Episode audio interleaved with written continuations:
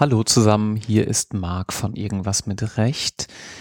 Ihr hört jetzt gleich eine weitere Spezialfolge, die auch ein kleines bisschen Corona geschuldet ist, ein bisschen abweichend von dem, was wir hier normalerweise machen. Es geht aber in Kürze auch wieder mit Interviews mit spannenden Juristinnen und Juristen weiter. Ich würde ganz gerne in der folgenden Episode euch ein Interview mit Tim Pritlove, der sehr erfolgreicher Podcaster ist, ähm, nicht vorenthalten wollen, weil ich glaube, dass es wichtig ist, einmal kurz darüber zu sprechen, was eigentlich Podcasting so leisten kann und wie man auch einen guten Podcast produziert. Es ist nicht ganz so juristisch, es ist eher ähm, ja, gesellschaftlich, wo steht der Podcast als Medium? Es ist auch ziemlich technisch, welches Equipment braucht man, aber vielleicht ist für die eine oder den anderen von euch ja auch interessant. Wie gesagt, ähm, ein bisschen außerhalb des Normalen, aber glaube ich gerade jetzt, wo wir alle im Homeoffice sitzen und viele sich fragen, wie kriegen wir gute digitale Inhalte raus in die Welt, auch in der juristischen Welt, recht interessant. Über Feedback freue ich mich wie immer und nun viel Spaß mit der Folge. Bis bald.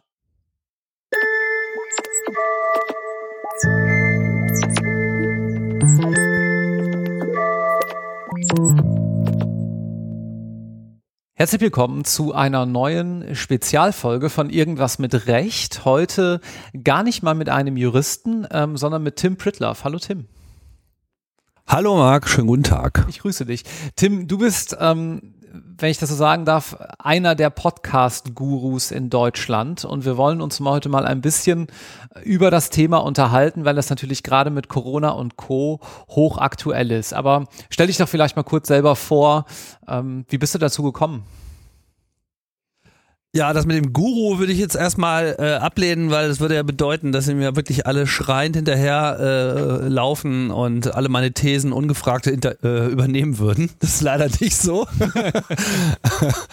Aber ich habe halt sehr früh das Medium entdeckt und auch sehr früh eigentlich sofort als äh, etwas extrem Wertvolles angesehen und es passte äh, sehr gut zu dem, was ich bis dahin schon getan habe, in, auf mehreren Ebenen.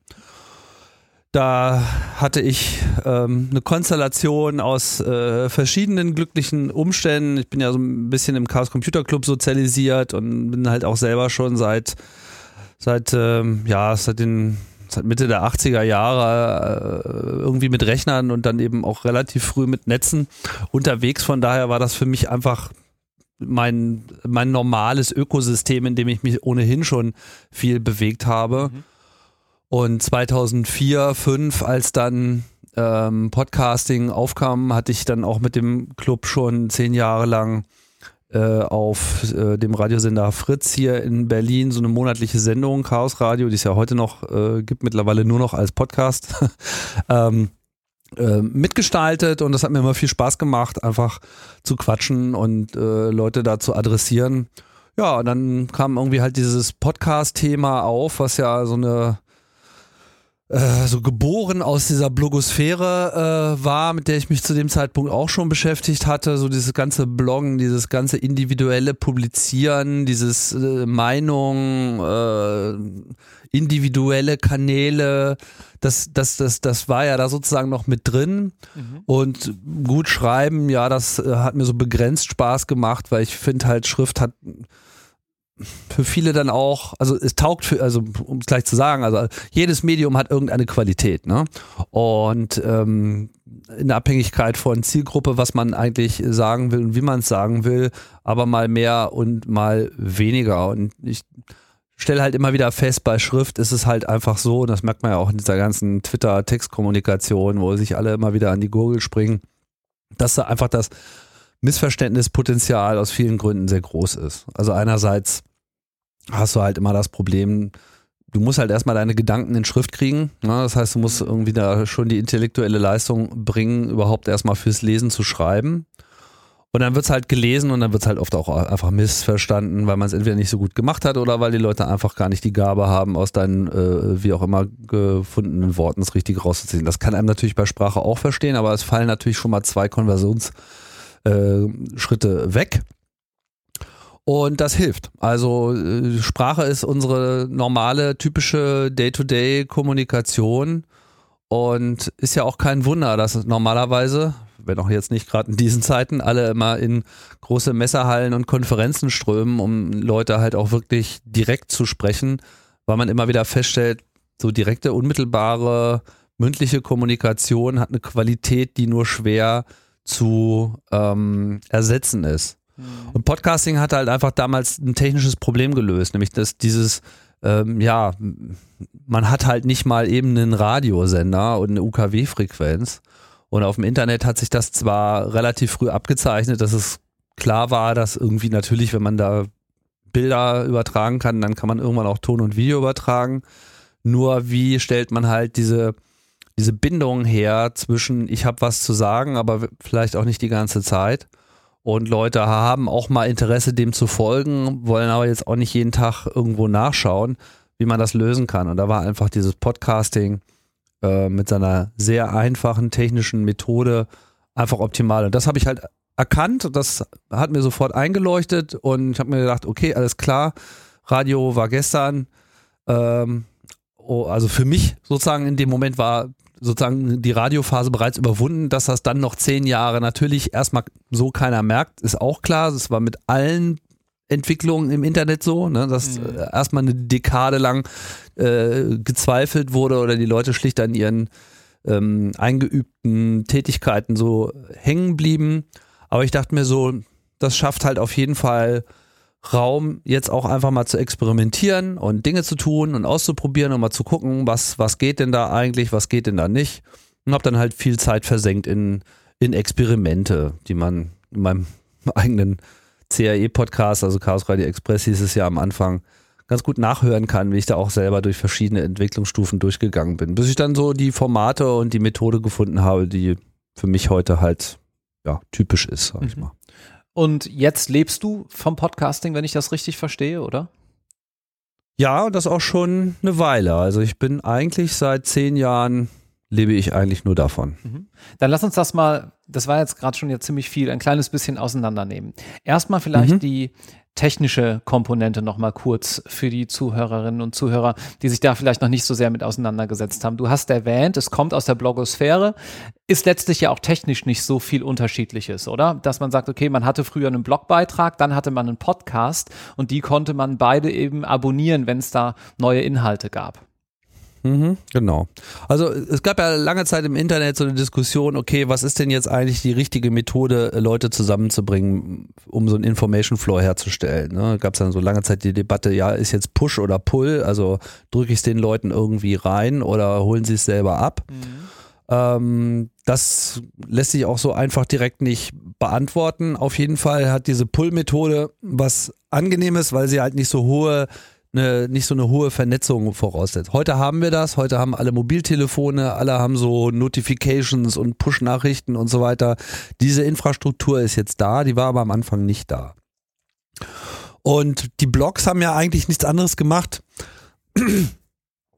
Die Blogs haben ja eigentlich auch nichts anderes gemacht, als zu sagen, ich schreibe was ins Netz, aber die Art und Weise, wie ich das da reinschreibe, die standardisieren wir auf eine gewisse Art und Weise. Mhm. Das heißt, ich mache so eine formale Beschreibung.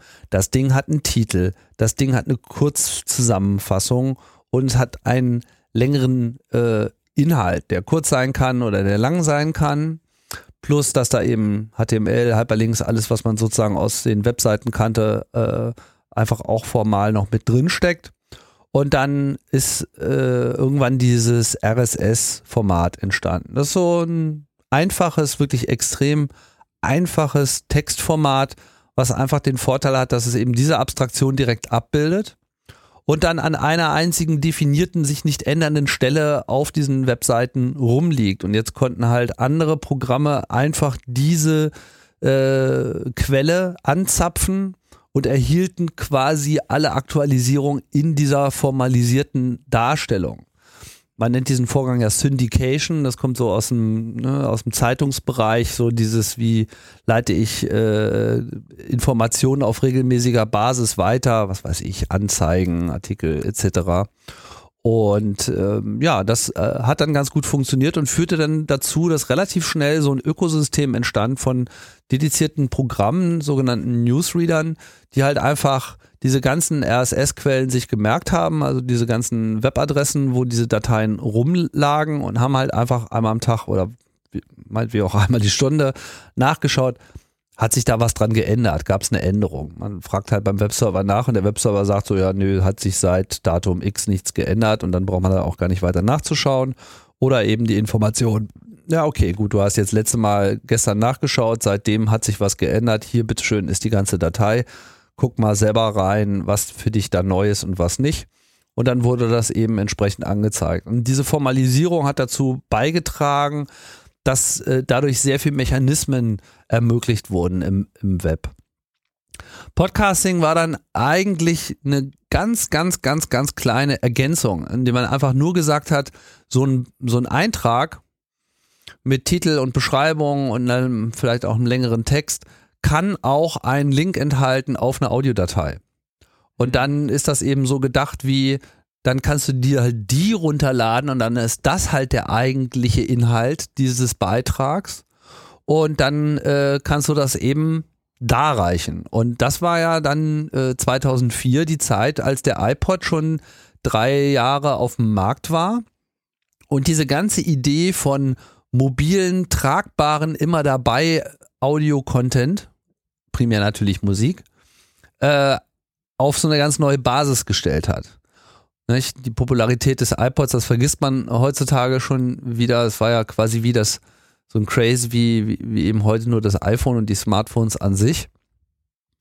Und ja, und dann haben sich einfach verschiedene Leute rangemacht und diese, diese Kopplung von diesem Gerät und, und, und dieser RSS-Technik so zu verbinden. Und dann war eben auch dieser Begriff damit geboren, dieses Podcasting, quasi Broadcasting to the Pod und äh, in diese kleine Nussschale, wo man dann eben viele Dateien ablegen konnte, hatte man dann eben sein Audio und konnte damit durch die Gegend laufen und Radiosendungen anhören, wann man will, wo man will, womit man will. Und das, äh, ja, das, das ist eigentlich die ganze technische Basis dabei. Mhm. Und für mich war eigentlich der entscheidende Punkt, dass ich eben, wie ich das vorhin auch schon formuliert habe, ich wusste, ich würde Sendungen machen aber ich würde die halt niemals auf so einem jeden Samstag 10 Uhr bis 12 Uhr Ding, ja, auf so einem Live-Schedule machen oder auch mit keiner Beständigkeit, mal mehr, mal weniger. Und ähm, dadurch, dass Leute quasi so ein lazy Subscription machen konnten, so ein, hier habe ich ein Programm, dem sage ich einfach, hier beim Pritlove, guck mal nach, ob da was Neues da ist. Hol dir einfach diesen Feed, diesen Podcast-Feed schau einfach nach und wenn eine neue Sendung da ist, dann ist da ja ein Link auf diese Audiodatei, die lädst du dir dann mal runter. Und die Leute haben halt einfach ihre iPods an die Computer angeschlossen. Und wenn eine neue Sendung da war, taucht die dann halt einfach auf, als man äh, dann in der Straßenbahn auf dem Weg zur Arbeit mal durchgeguckt hat, was gibt es denn eigentlich Neues. Mhm. Und das war so revolutionär, wie es einfach war und hat äh, gut funktioniert damals noch schön mit iTunes synken, wenn es denn funktioniert hat, ne? Genau. Also Apple hat ja auch relativ schnell geschaltet, muss man ihnen hoch anrechnen. Das hat äh, nicht lang gedauert. Also das war, ich würde sagen, zu dem Zeitpunkt, als sie mit ihrem, mit ihrem angepassten iTunes rauskam, war eigentlich dieses Podcasting bestenfalls ein Jahr alt. Und das finde ich, schon eine Leistung, dass sie das so schnell gesehen haben, dass sie auch gesehen haben, wie ihnen das natürlich selber in die Karten spielt, weil es natürlich eine ganz neue Nutzung des iPods war, den sie so wahrscheinlich am Anfang auch noch nicht auf dem Zettel hatten. Und dass sie auch gesehen haben, dass auch alles andere, was sie auf ihrer Plattform so haben, eben iTunes, das Programm etc., diese ganze Netzconnectivity, die zu dem Zeitpunkt ja schon normal war, dass es quasi das, ich meine, das hat die wahrscheinlich einen Tag gedauert, die Funktionalität einzubauen und dann haben sie nochmal äh, drei Wochen dran gestrickt, damit es irgendwie auch hübsch und bedienbar ist.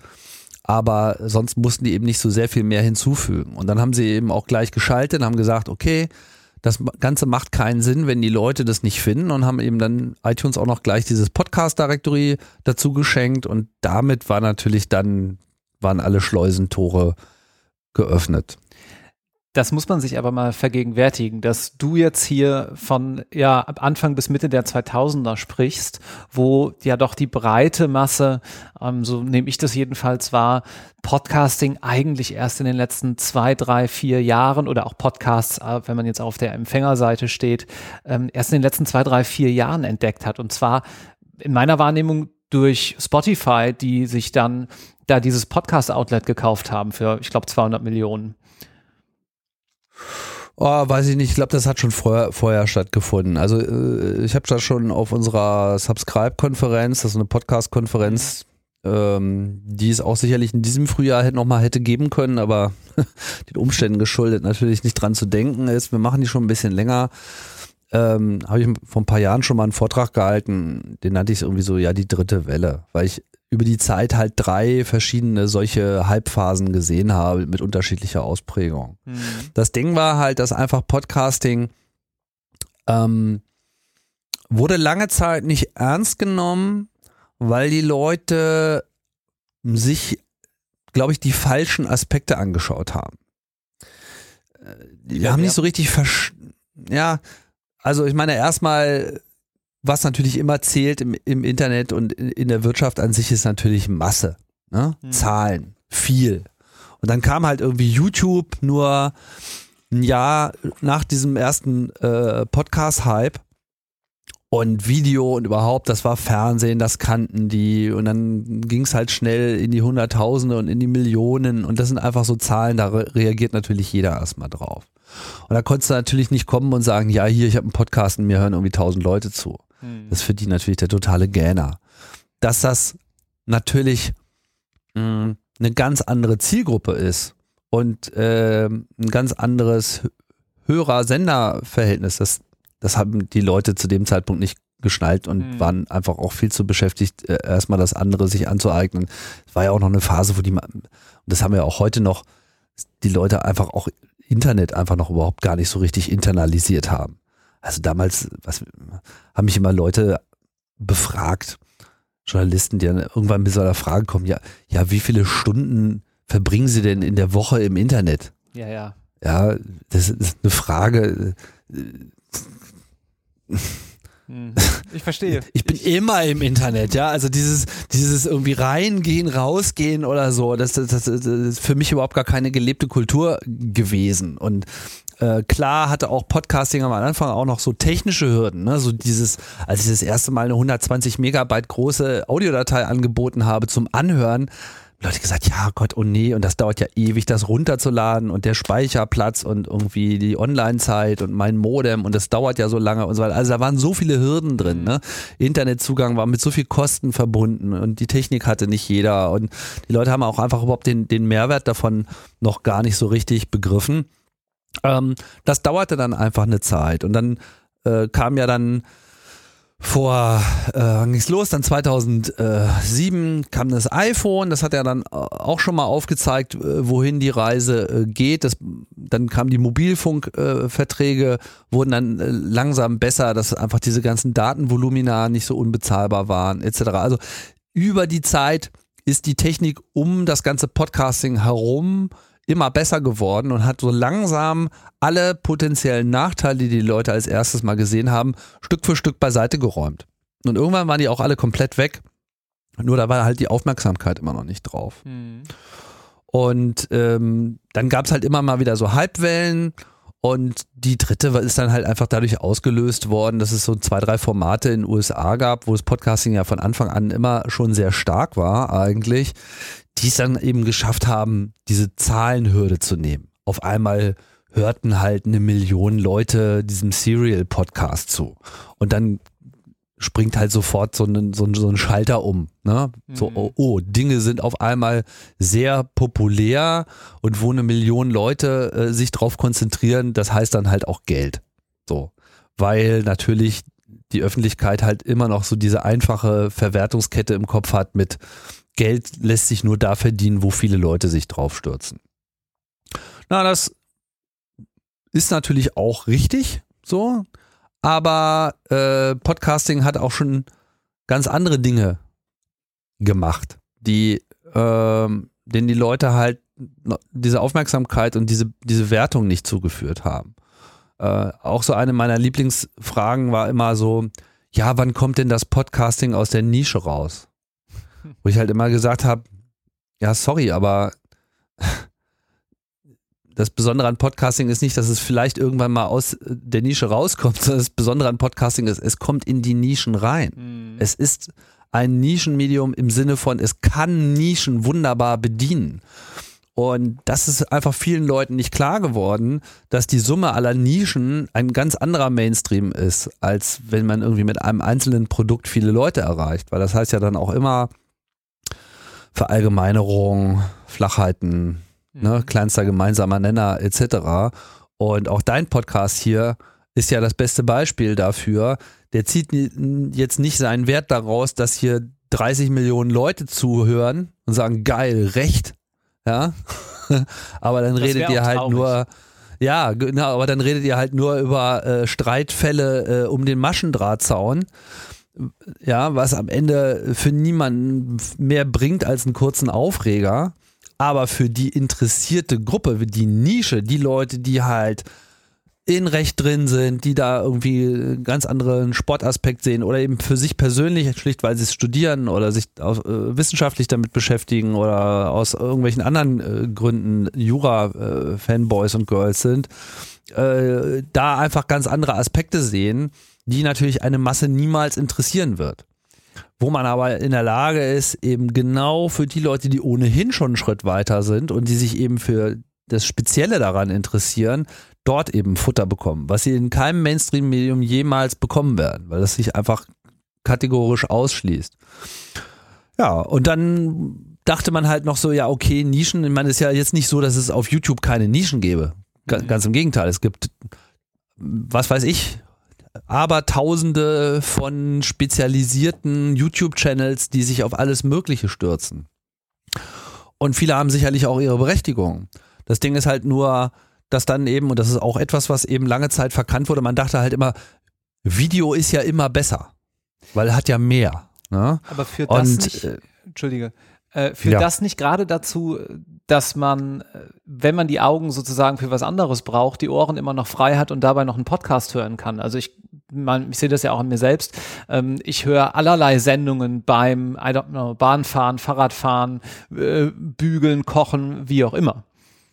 Genau, das ist es halt, ne? Und das haben halt viele Leute nicht, nicht gesehen. Das Video, in dem Moment, wo es mir keinen unmittelbaren Mehrwert bietet, eigentlich überflüssig ist. Ja.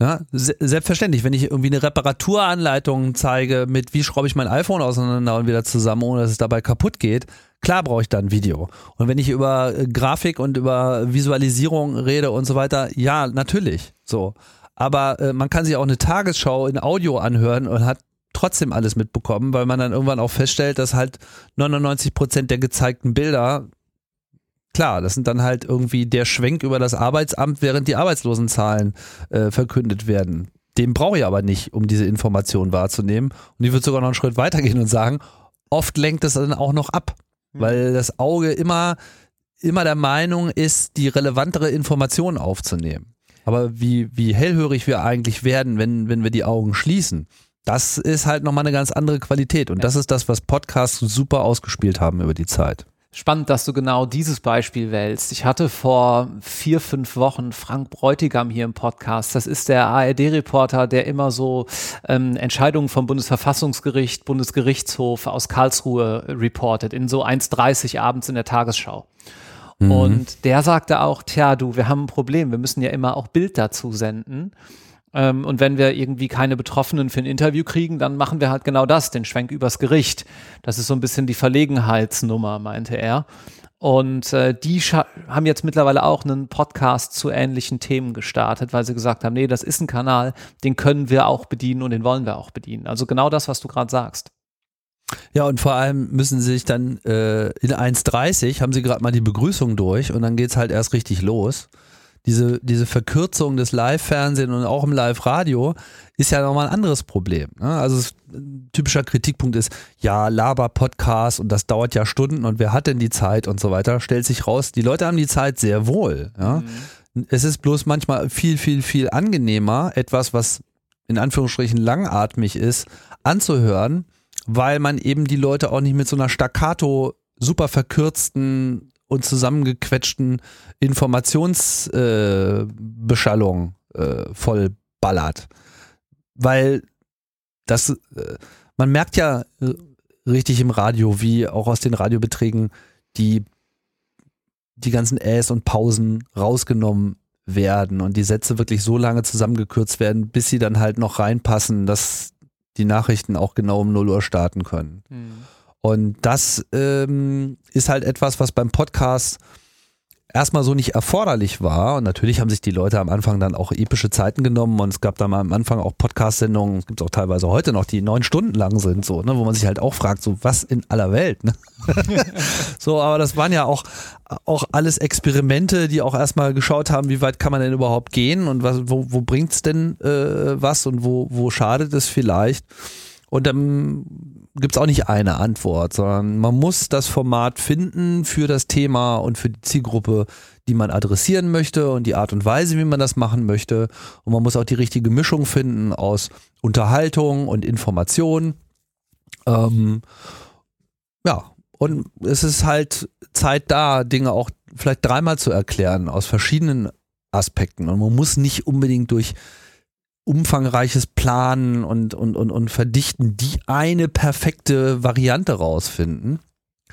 Äh, sondern man kann es halt einfach nochmal erklären und nochmal aus dem Aspekt erklären. Und vor allem, was ich immer sehr wichtig finde, man redet halt auch einfach normal. Also es ist einfach ein Podcast, ist ein ganz anderer Redetonfall am Start. Man redet eigentlich so, wie man eben sonst auch redet, oder soll, sollte man zumindest meiner Meinung nach. Ja, es gibt auch Leute, die kommen dann so aus dieser Radiowelt und versuchen diese doch leicht aufgesetzte Sprechweise dort auch noch durchzudrücken mhm. und stellen schnell fest, dass sie das loswerden oder dass es nicht ankommt oder so. Ja, und deswegen ist es für mich überhaupt gar keine Überraschung, dass jetzt immer mehr Leute das auffällt, dass es an ihnen das auffällt, dass sie das einfach an der Reaktion der Leute merken, dass das einfach Podcasting im Prinzip das normale Gespräch kultiviert und gut äh, ins Rampenlicht setzt. Bevor wir darauf näher eingehen und auch so ein bisschen vielleicht über die Frage sprechen, wie lässt sich Wissen transportieren im Podcast? Wie könnten Unis das noch ein bisschen besser nutzen? Würde mich noch eine Sache interessieren und zwar mh, diese ganze Plattformisierung der Podcasts, die gerade so stattfindet. Ähm, wie stehst du dazu? Ja, das sehe ich natürlich kritisch. Also ich kann verstehen, warum, warum das teilweise so einen Zug kriegt. Ich bin nicht unbedingt glücklich darüber. Mhm. Man kann auch sagen, dass es teilweise ein äh, Versagen der freien äh, Szene in gewisser Hinsicht. Man könnte auch sagen, es war unvermeidlich. Das weiß ich noch nicht so ganz genau abschließen. Das Ding ist halt einfach dies.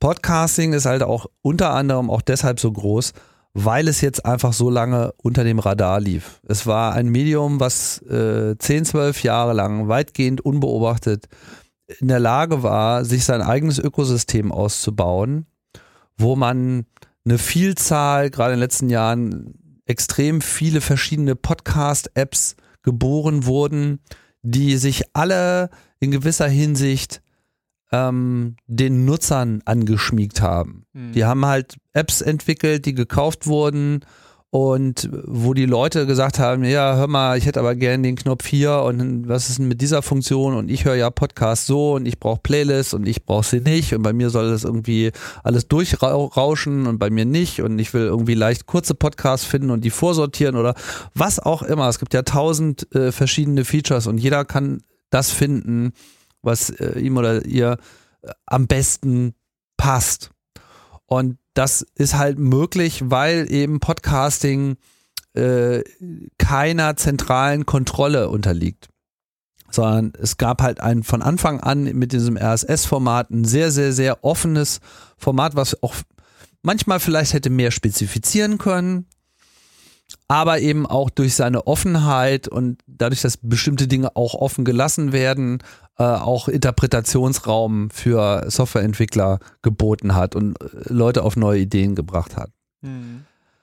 Und dieses ganze, ich will jetzt auch das YouTube des Podcastings sein, ähm, hat sich wenn man vielleicht mal, also bei Spotify hat natürlich seine ohnehin schon ziemlich große Marktdominanz da äh, ganz geschickt eingesetzt, dass sie einfach sagen, naja, ihr habt jetzt ohnehin schon die Kopfhörer auf, dann könnt ihr hierüber ja auch Podcasts hören. Mhm. Nur nehme ich ihnen halt nicht so richtig ab, dass ihr Interesse halt Podcasts sind, sondern ihr Interesse ist halt, Leute zu gewinnen für ihre Plattform.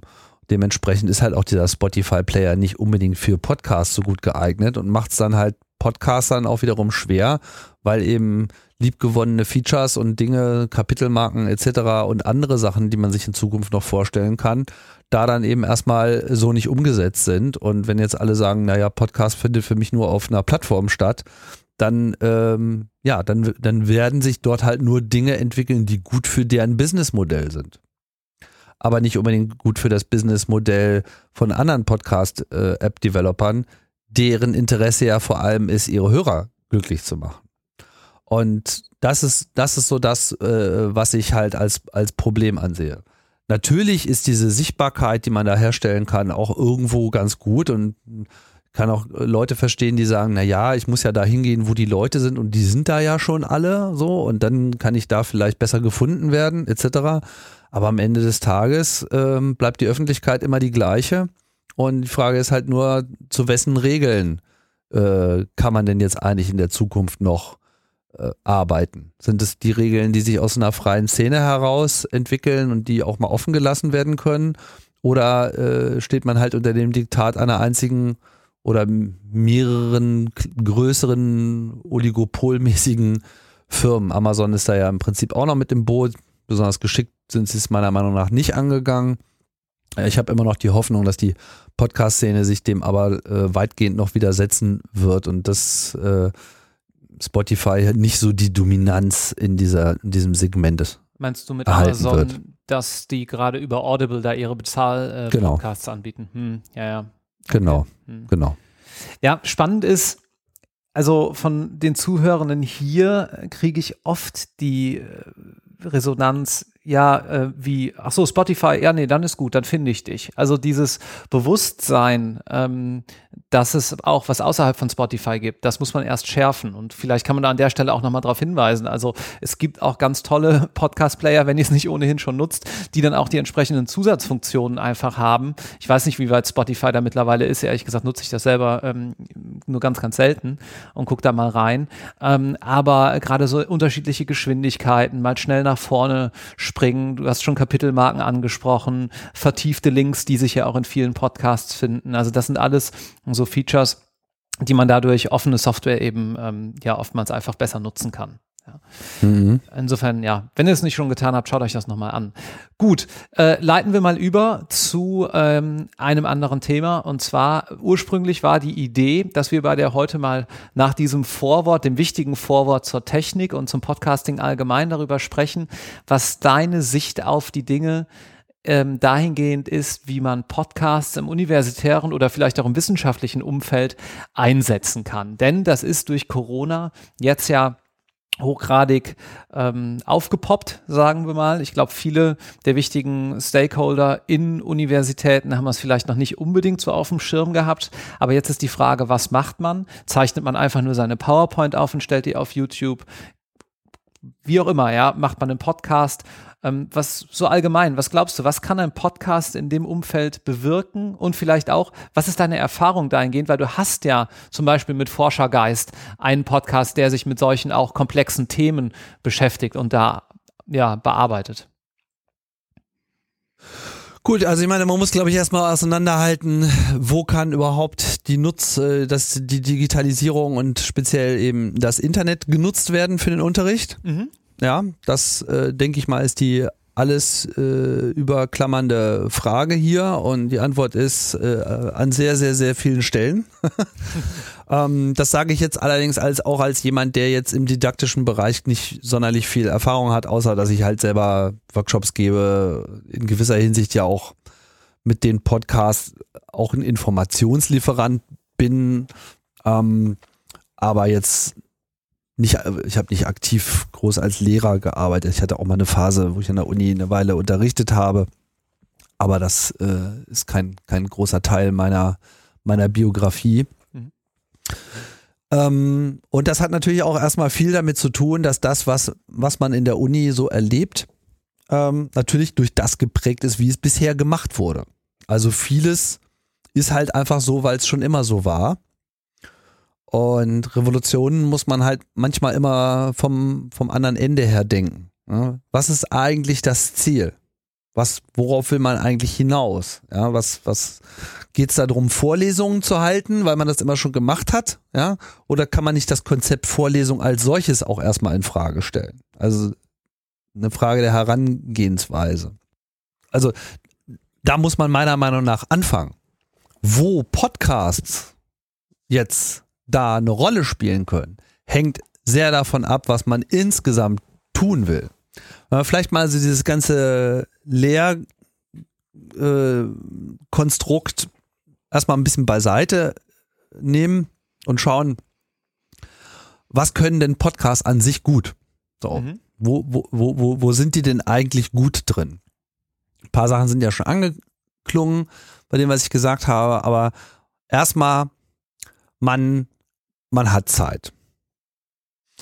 Man pflegt auch in der Regel äh, den Dialog. Das heißt, es ist mehr auch so ein mh, mm, iteratives Heranpirschen an, an Dinge. Man kann sich das erarbeiten, wie man sich halt im Gespräch Inhalte erarbeitet. Und es ist halt auch schon interessant, diesen Dialogen zu lauschen, insbesondere wenn nicht vielleicht von vornherein schon alles klar ist. Mhm. Also wenn man jetzt einen Podcast nur also als Outlet versteht wie ein aufgenommener Vortrag, den man dann als Podcast darreicht, ja klar, das kann man ja machen. Ähm, nur dann, dann, dann ist es nicht im, in dem Sinne äh, das, was ich als den Kulturaspekt Podcast benenne. Also muss man vielleicht auch mal auseinanderhalten. Also es gibt Podcasts, so wie wir das jetzt am Anfang gesprochen haben, die technische Konstruktion, die Auslieferung, die Darreichungsform, die mhm. bestimmt, was ich für Technik benutzen muss, etc. Das ist sozusagen technisch Podcast.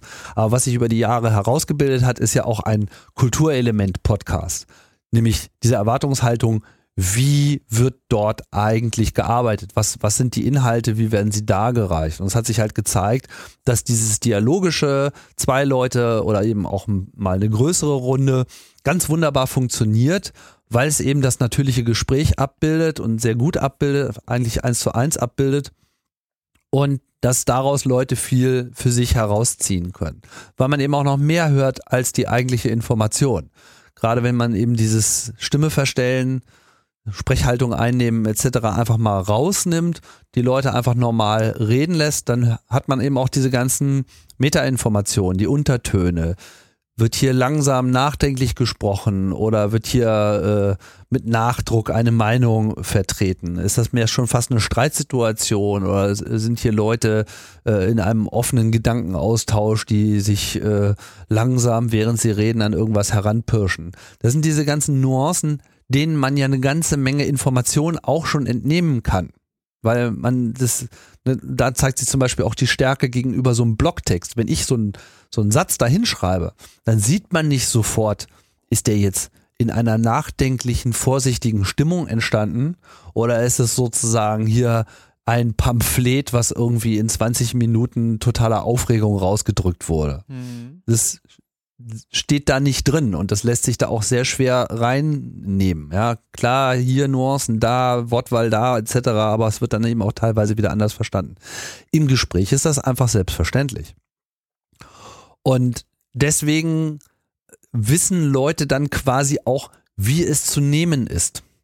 Und das ist eine, eine, eine große Hilfe. Und ich habe halt einfach gesehen, dass man äh, dadurch in diesem Kulturformat Podcast einfach auch Sachen ansprechen kann, die sonst vielleicht kaum diskutabel sind. Also wo es, wo es sehr schwierig ist, äh, Themen überhaupt erst aufzubringen. Also umstrittene Themen, schwierige Themen, ja. Ähm, red mal über, blog mal über Feminismus und red mal über Feminismus. Das ist eine ganz, ganz andere Ebene, mhm. weil du einfach äh, sehr viel mehr abwägen kannst. Und um mal hier auch mal in den aktuellen Podcast reinzukommen, auch das Juristische leidet ja auch teilweise darunter, dass es immer wieder dieses Problem hat, so in Gesetzestexten immer so unfassbar akribisch, gerade schon programmierertechnisch zu werden, um wirklich auch alles genau zu beschreiben und jede Nuance auszufüllen, damit es dann, ne, dass man es eben so genau fasst, wie es ursprünglich gedacht war. Aber in dem Moment, ne? Ja, ganz bestimmt. Also das äh, geht alles in die Richtung, äh, warum überarbeiten wir unsere Gesetze eigentlich nicht äh, mittlerweile so, dass es auf GitHub steht und man danach äh, die Track Changes nachverfolgen kann. Also das ist eine extrem mhm. präzise Wissenschaft, wo jede Nuance, jedenfalls jede geschriebene Nuance erstmal ähm, eine Riesenrolle spielt, die auch in einem Schriftsatz entscheidend sein kann. Nur dann gibt's natürlich auch, und das ist leider in der Praxis oftmals nicht wirklich, äh, in, der, in der Ausbildung nicht wirklich abgebildet. Es gibt dann halt auch noch den Teil der Praxis, wo es wieder aufs Sprechen, auf die Rhetorik, auf die Präsentation ankommt. Und da ist es ganz spannend, da sehe ich persönlich immer, dass da jetzt dieses Kulturformat Podcast, wie du das gerade genannt hast, natürlich ganz viel auch mit der juristischen Tätigkeit in der Praxis dann wieder zu tun haben kann. Genau, wie tritt man vor Gericht auf, wie argumentiert man, ne, oder wie spricht genau. man, äh, wie leitet man irgendwas her, äh, etc. Also das ist, ist ja eine, eine zutiefst menschliche Wissenschaft, weil sie ja eigentlich versucht, unser Zusammenleben zu regeln und mhm. damit quasi auch mitten in diesen ganzen äh, Nuancen äh, drin steckt, die eben dieses Zusammenleben einfach ausmachen. Sprich, Podcasts sind etwas, die sowas rüberbringen können und damit eignet es sich halt relativ gut für Debatten, äh, für Diskussionen, für Nachdenkliches, für Interpretationen, für alles, was so ein bisschen schwammiger ist, wo man sich was erstmal was herleitet, wo man auch im, im Ungefähren arbeiten kann, wo man irgendwie erklären, erläutern und, und nachschleifen kann. Solche Sachen. Sprich, ein Podcast würde ich halt in welchem Lehrmodell auch immer vor allem für solche vertiefenden, klärenden weiterführenden Dinge nutzen. So, dass man einfach Sachen dadurch äh, genauer erläutern kann, ohne jetzt eben einen Text zu erzeugen, der sagt, so ich bin jetzt hier die Wahrheit und jedes Punkt, jeder Punkt und jedes Komma äh, sitzt genau äh, an der richtigen Stelle, um hier gar keine Fragen aufkommen zu lassen, sondern dass man eben genau äh, das, diese ganze Überlegung, dieses Herleitende wunderbar abbilden kann und es von daher für, ja, für, für, für vieles geeignet, sage ich jetzt erstmal. Ja, das mal so als ganz allgemeine Antwort erstmal auf deine Frage. Lass mich das mal versuchen, auf meine Welt sozusagen zu übertragen und schauen, ob ich dich richtig verstehe.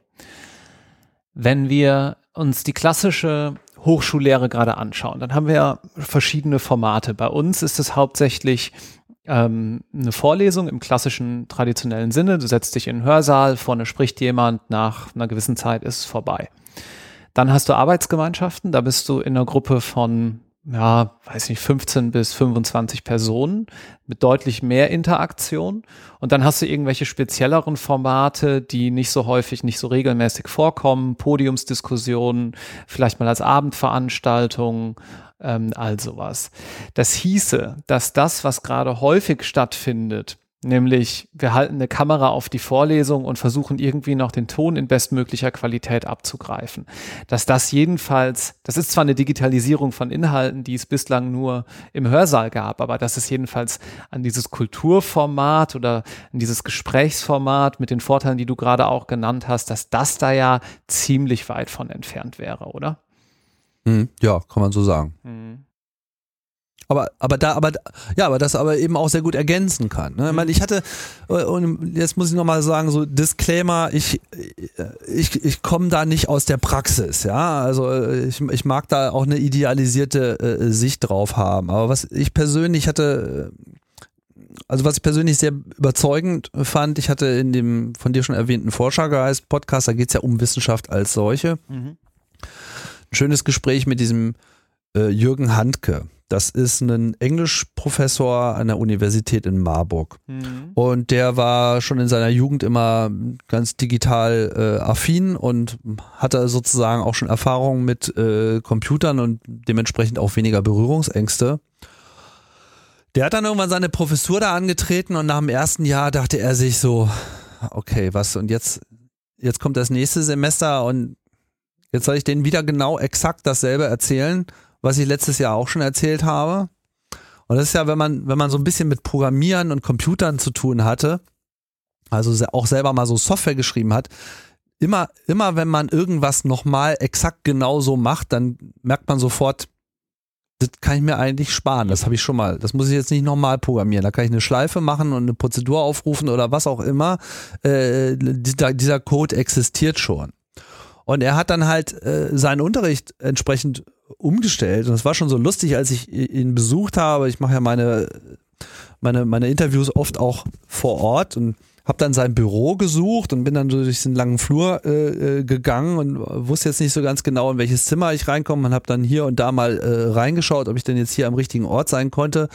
Und dann äh, war der erste Raum, den ich sah, war ja mehr so ein Fernsehstudio, wo so ein Greenscreen war und Kameras und noch ein paar Tische an der Wand und bin dann irgendwie weitergelaufen, war aber niemand und habe den halt gesucht, bis ich dann irgendwann feststellte, ich war schon am richtigen Ort. Das war sein Büro.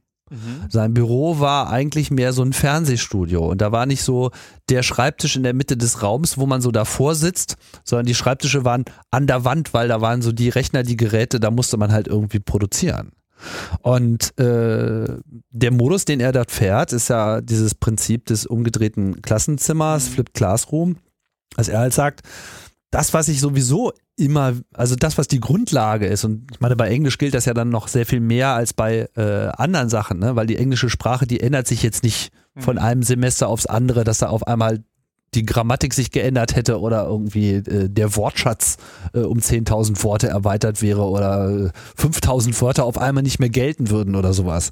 Sondern das ist halt eigentlich immer noch dieselbe englische Sprache und um diese Grundlagen zu vermitteln, muss er nicht immer wieder dasselbe erzählen. Also ist er dazu übergegangen, sich äh, vor diesen Greenscreen zu stellen und einfach seine Vorlesung in die Kamera zu geben, die auf eine Plattform zu schieben. Und wenn dann die Erstsemester kam, hat er dann gesagt, so Leute, hier, das ist die Playlist, das schaut ihr euch jetzt mal alles an. So. Und wenn ihr das dann euch angeschaut habt, dann könnt ihr wiederkommen. Weil vorher muss ich mit euch nicht nichts tun. Es macht keinen Sinn, dass ich meine Präsenzzeit einer Uni, die ja durchaus kostbar ist, darauf verschwende, immer wieder dasselbe zu erzählen, wenn ihr euch dasselbe auch tatsächlich aus einem möglicherweise sogar noch viel besser geschnittenen, redigierten, über die Jahre immer weiter verbesserten Video anschaut. Mhm. Ja, was vielleicht mal neu aufgenommen wird, damit es schicker aussieht oder ein paar neue Aspekte noch mit reinkommen, weil man einfach didaktische Erfahrung dort mit einbringt. Oder sagen wir mal jetzt bei anderen Lehrinhalten, wo sich vielleicht, ja, wenn man mal wieder auf Recht geht, ihr habt auch so eure Grundlagen, aber die ändern sich halt öfter als die, als die englische Sprache. So, ja, dann okay. gibt's dann immer mal wieder neue Aspekte, die man berücksichtigen muss. Aber auch da ändert sich nicht alles. Nein. Schon gar nicht der Inhalt der, der Erstsemester äh, jedes Jahr, ne? Genau. So, und dann ist halt dann der erste Qualifikationspunkt, ist, dass die Leute halt durch einen Test, durch einen einfachen Online-Test sagen können, so, ja, ich habe mir das jetzt angeguckt und ich habe das auch verstanden. Oder ich habe es zumindest so weit verstanden. Ich qualifiziere mich jetzt hier quasi für die eigentliche Präsenzzeit. Und die Präsenzzeit ist dann eben nicht, ich äh, stehe vor euch und erzähle euch was, sondern die Präsenzzeit ist, ich stehe hinter euch und helfe euch bei dem konkreten Ausarbeiten dieser Inhalte. Hm. Was glaube ich, für alle Beteiligten eine viel, viel angenehmere Situation auch ist. Ja, ich sehe da direkt äh, mehrere Punkte. Also zum einen äh, schaffst du dadurch natürlich auch so ein Level Playing Field, dass du sagst, ich knüpfe jetzt nicht an die komplett und nehmen wir mal eine Erstsemestervorlesung, ja. Ähm, da knüpfst du nicht mehr nur an das Wissen vom Abitur an, was ja dann doch auch sehr unterschiedlich sein kann, sondern du bist ja halt sicher auch, ähm, wenn wir jetzt hier gemeinsam als Gruppe anfangen, dann sind alle Teilnehmer auf einem ungefähr gleichen Stand und dann kann ich mir auch als der Lehrende sicher sein, wo ich denn jetzt anknüpfen anknüpfen kann und dann geht es vielleicht danach ja sogar schneller. Genau, und es gibt auch gleich was Konkretes. Man ist sich in gewisser Hinsicht auch schon mal äh, näher äh, gekommen, auch wenn, sagen wir mal, jetzt die tatsächliche physikalische Präsenz noch nicht äh, unbedingt da war. Ähm, die Vorteile sind, äh, gehen meiner Meinung nach sogar noch viel, viel, viel weiter, weil er meinte dann halt ganz äh, richtig auch, es ist halt auch viel inklusiver, weil erstmal, du musst halt nicht um 9 Uhr in der Uni auf der Matte stehen, wo ja. du vielleicht vorher um 6 Uhr aufgestanden bist und dann zwei Stunden mit öffentlichen Verkehrsmitteln irgendwie durch deine Stadt fahren musstest, so. Äh, sondern ist mir egal, ob du da auf dem Sofa äh, sitzt im Park oder, oder wann auch immer. Ist mir auch egal, ob du die Vorlesung einmal anschaust oder zehnmal. Ja.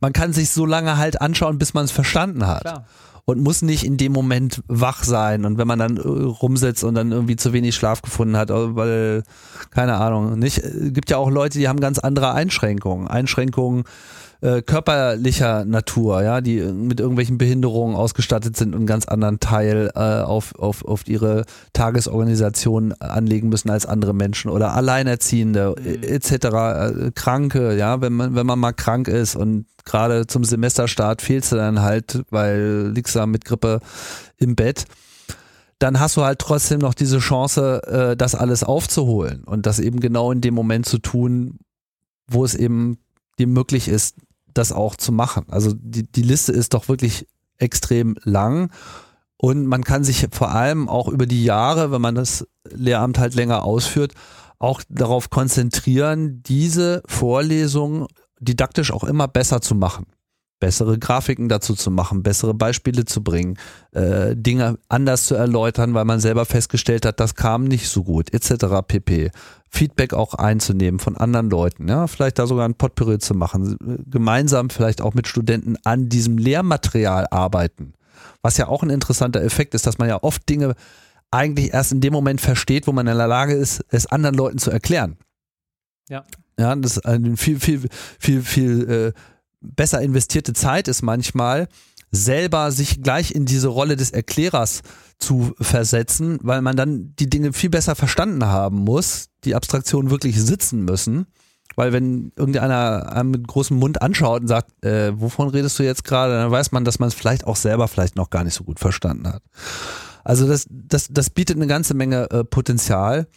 Dazu kommt, dass eben dann auch diese Abfragemöglichkeiten des Wissens auch ganz interessant sind. Also er hatte dann so eine Methode, ich habe ihn dann gefragt, naja, wie fragt man denn dieses Wissen ab? Ist das dann hier einfach Multiple Choice? Das ist ja dann auch so ein bisschen einfacher. Und meinte, ja, ist schon Multiple Choice, aber halt hintereinander. Mhm. Ja, das heißt, man engt schon sozusagen den Frageraum ein und sagt, es ist die Antwort, die Antwort, die Antwort oder die Antwort, aber das ist dann halt nicht wie bei Wer wird Millionär, dass man dann irgendwie äh, alle Fragen auf einmal sieht und sagt, ja, das sieht aber wahrscheinlicher aus als das andere. Ich rate einfach mal oder ich ziehe den Joker, sondern man muss halt erst sagen, ist es A? Nee, A ist es nicht. Ja, ist es B? Ja, ist nee, ist auch nicht. Ja, C. Ja, und da merkt man schon sofort, dass, dass man, dass man muss sich quasi bei jeder Antwort festlegen, ob es das ist oder nicht. Und wenn man das Richtige sieht, dann muss man halt auch wissen, dass es das Richtige ist. Und äh, einfache Methoden, und das, das hat er einfach so herausgefunden über die Zeit, by doing.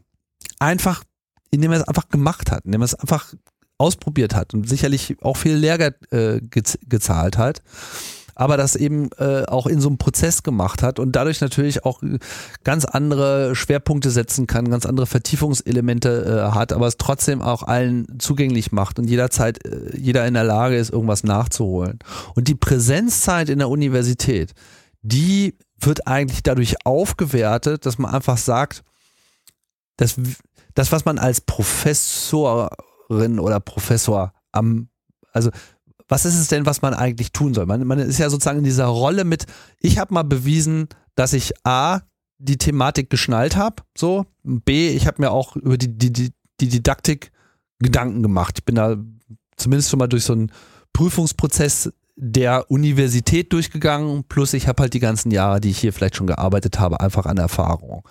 Und das bedeutet ja, ich kann Leuten dabei helfen zu verstehen ich weiß, womit man arbeiten soll, aber dann quasi mit jemandem zu arbeiten und nicht gerade beim Arbeiten dann im Wesentlichen immer wieder alleine gelassen zu werden, das ist ja äh, eine große Qualität und ich denke, das macht auch alle viel äh, glücklicher und bringt die Leute einfach auch viel näher zusammen, weil man dann interaktiv arbeiten kann, sagen kann, ja, hier probier's nochmal so, probier's nochmal so. Die Präsenz, die der eigentliche Wert ist in der Uni, kriegt eine ganz andere Aufgabe und ist meiner Meinung nach mit Vorlesungen in den allermeisten Fällen eigentlich vertane Zeit. Hm. Ja, das ist bei uns natürlich, ähm, äh, na, wo fange ich an? Also zum einen ist es äh, relativ weit verbreitet, dass man nicht so besonders digital affin ist in der juristischen Zunft. Ja, wir haben ziemlich viel ähm, Buzz in dem Gebiet zwar, also Stichwort so Legal Tech und so Flight Ride, kennst du ja bestimmt, ne? Du bist irgendwie mit deinem Flug eine Stunde zu spät und es wird alles automatisiert bearbeitet und so.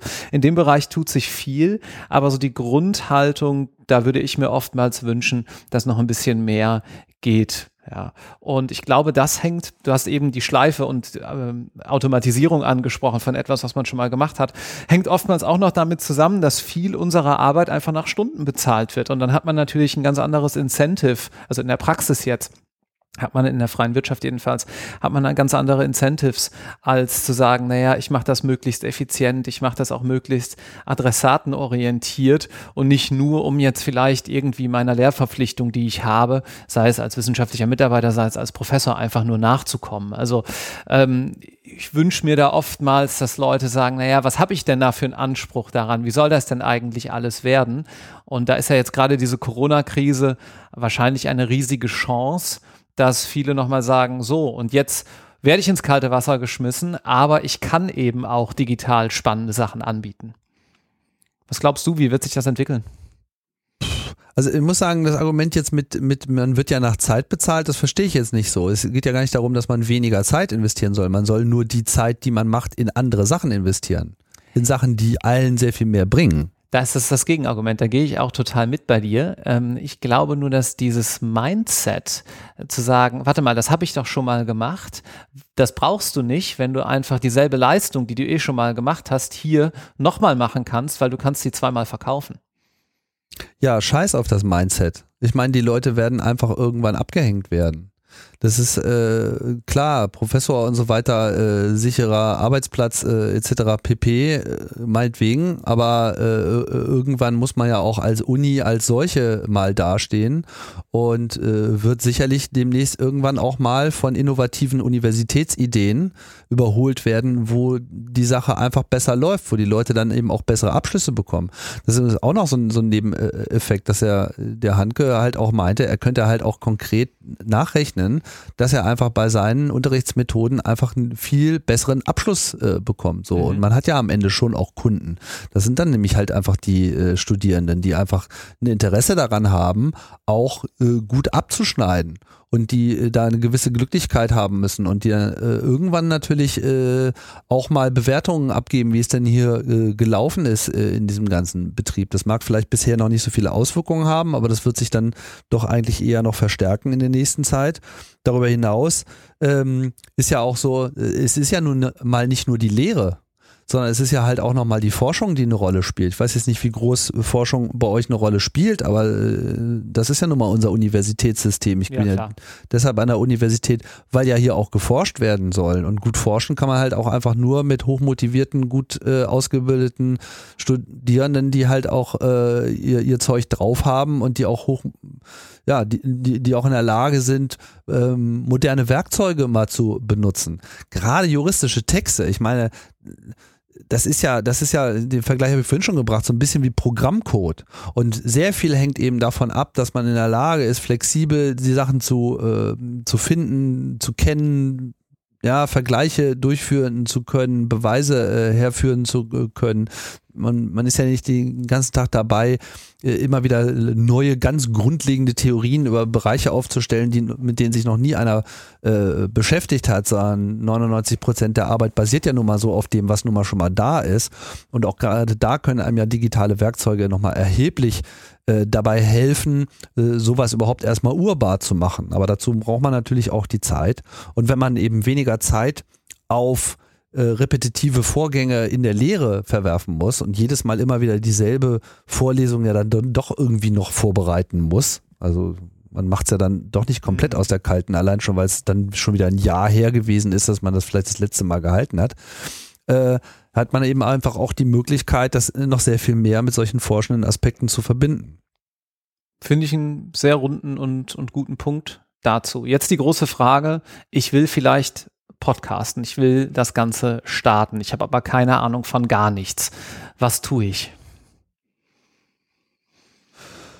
Naja, also ich denke zwei Sachen, meine, der Wunsch, ich will podcasten, wenn man den hat, so, dann ist das meiner Meinung nach noch ein extrem nerdiger, technischer Hobby-Aspekt. Ja, da will, da findet man ein Medium als solches interessant und will das erstmal kennenlernen. Mhm. Das kann man ja schon mal machen.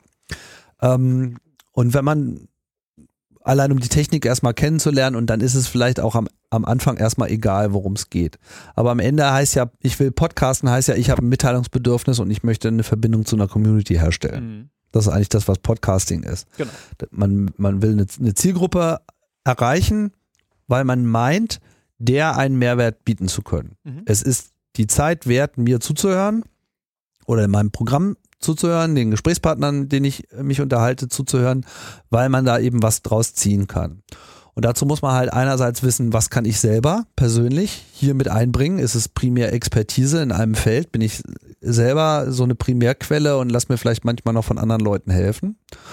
Oder ist es nur so, dass ich eben, so wie ich das zum Beispiel mache, eigentlich immer mit so einem, mit so einem Halbwissen in allem herbeikomme, von nichts wirklich eine Ahnung habe, aber so meine moderierenden Qualitäten mit einbringe und eben Leute gut zum Reden bringen kann. Und diese Mischung aus wie viel Information, wie viel Unterhaltung ist äh, da dabei. Da muss man für sich Modus finden. Das hängt, glaube ich, sehr von der eigenen Persönlichkeit auch ab. Und dann ist halt die Frage, wem will ich das eigentlich erzählen? Wer ist eigentlich meine Zielgruppe? Und das ist egal, die muss auch nicht unbedingt maximal groß sein. Das äh, hatten wir ja ganz am Anfang schon so, nicht? So dieses, diese Chimäre von vieles gut. Ähm, ich würde sagen, eine Zielgruppe ist halt, also der Faktor, wie viele, ist nicht so, dass das keine Rolle spielt. Natürlich möchte ich gerne so viele Leute erreichen wie irgendwie möglich, gar keine Frage. Nur gibt es halt noch einen zweiten Faktor in dieser ganzen Geschichte.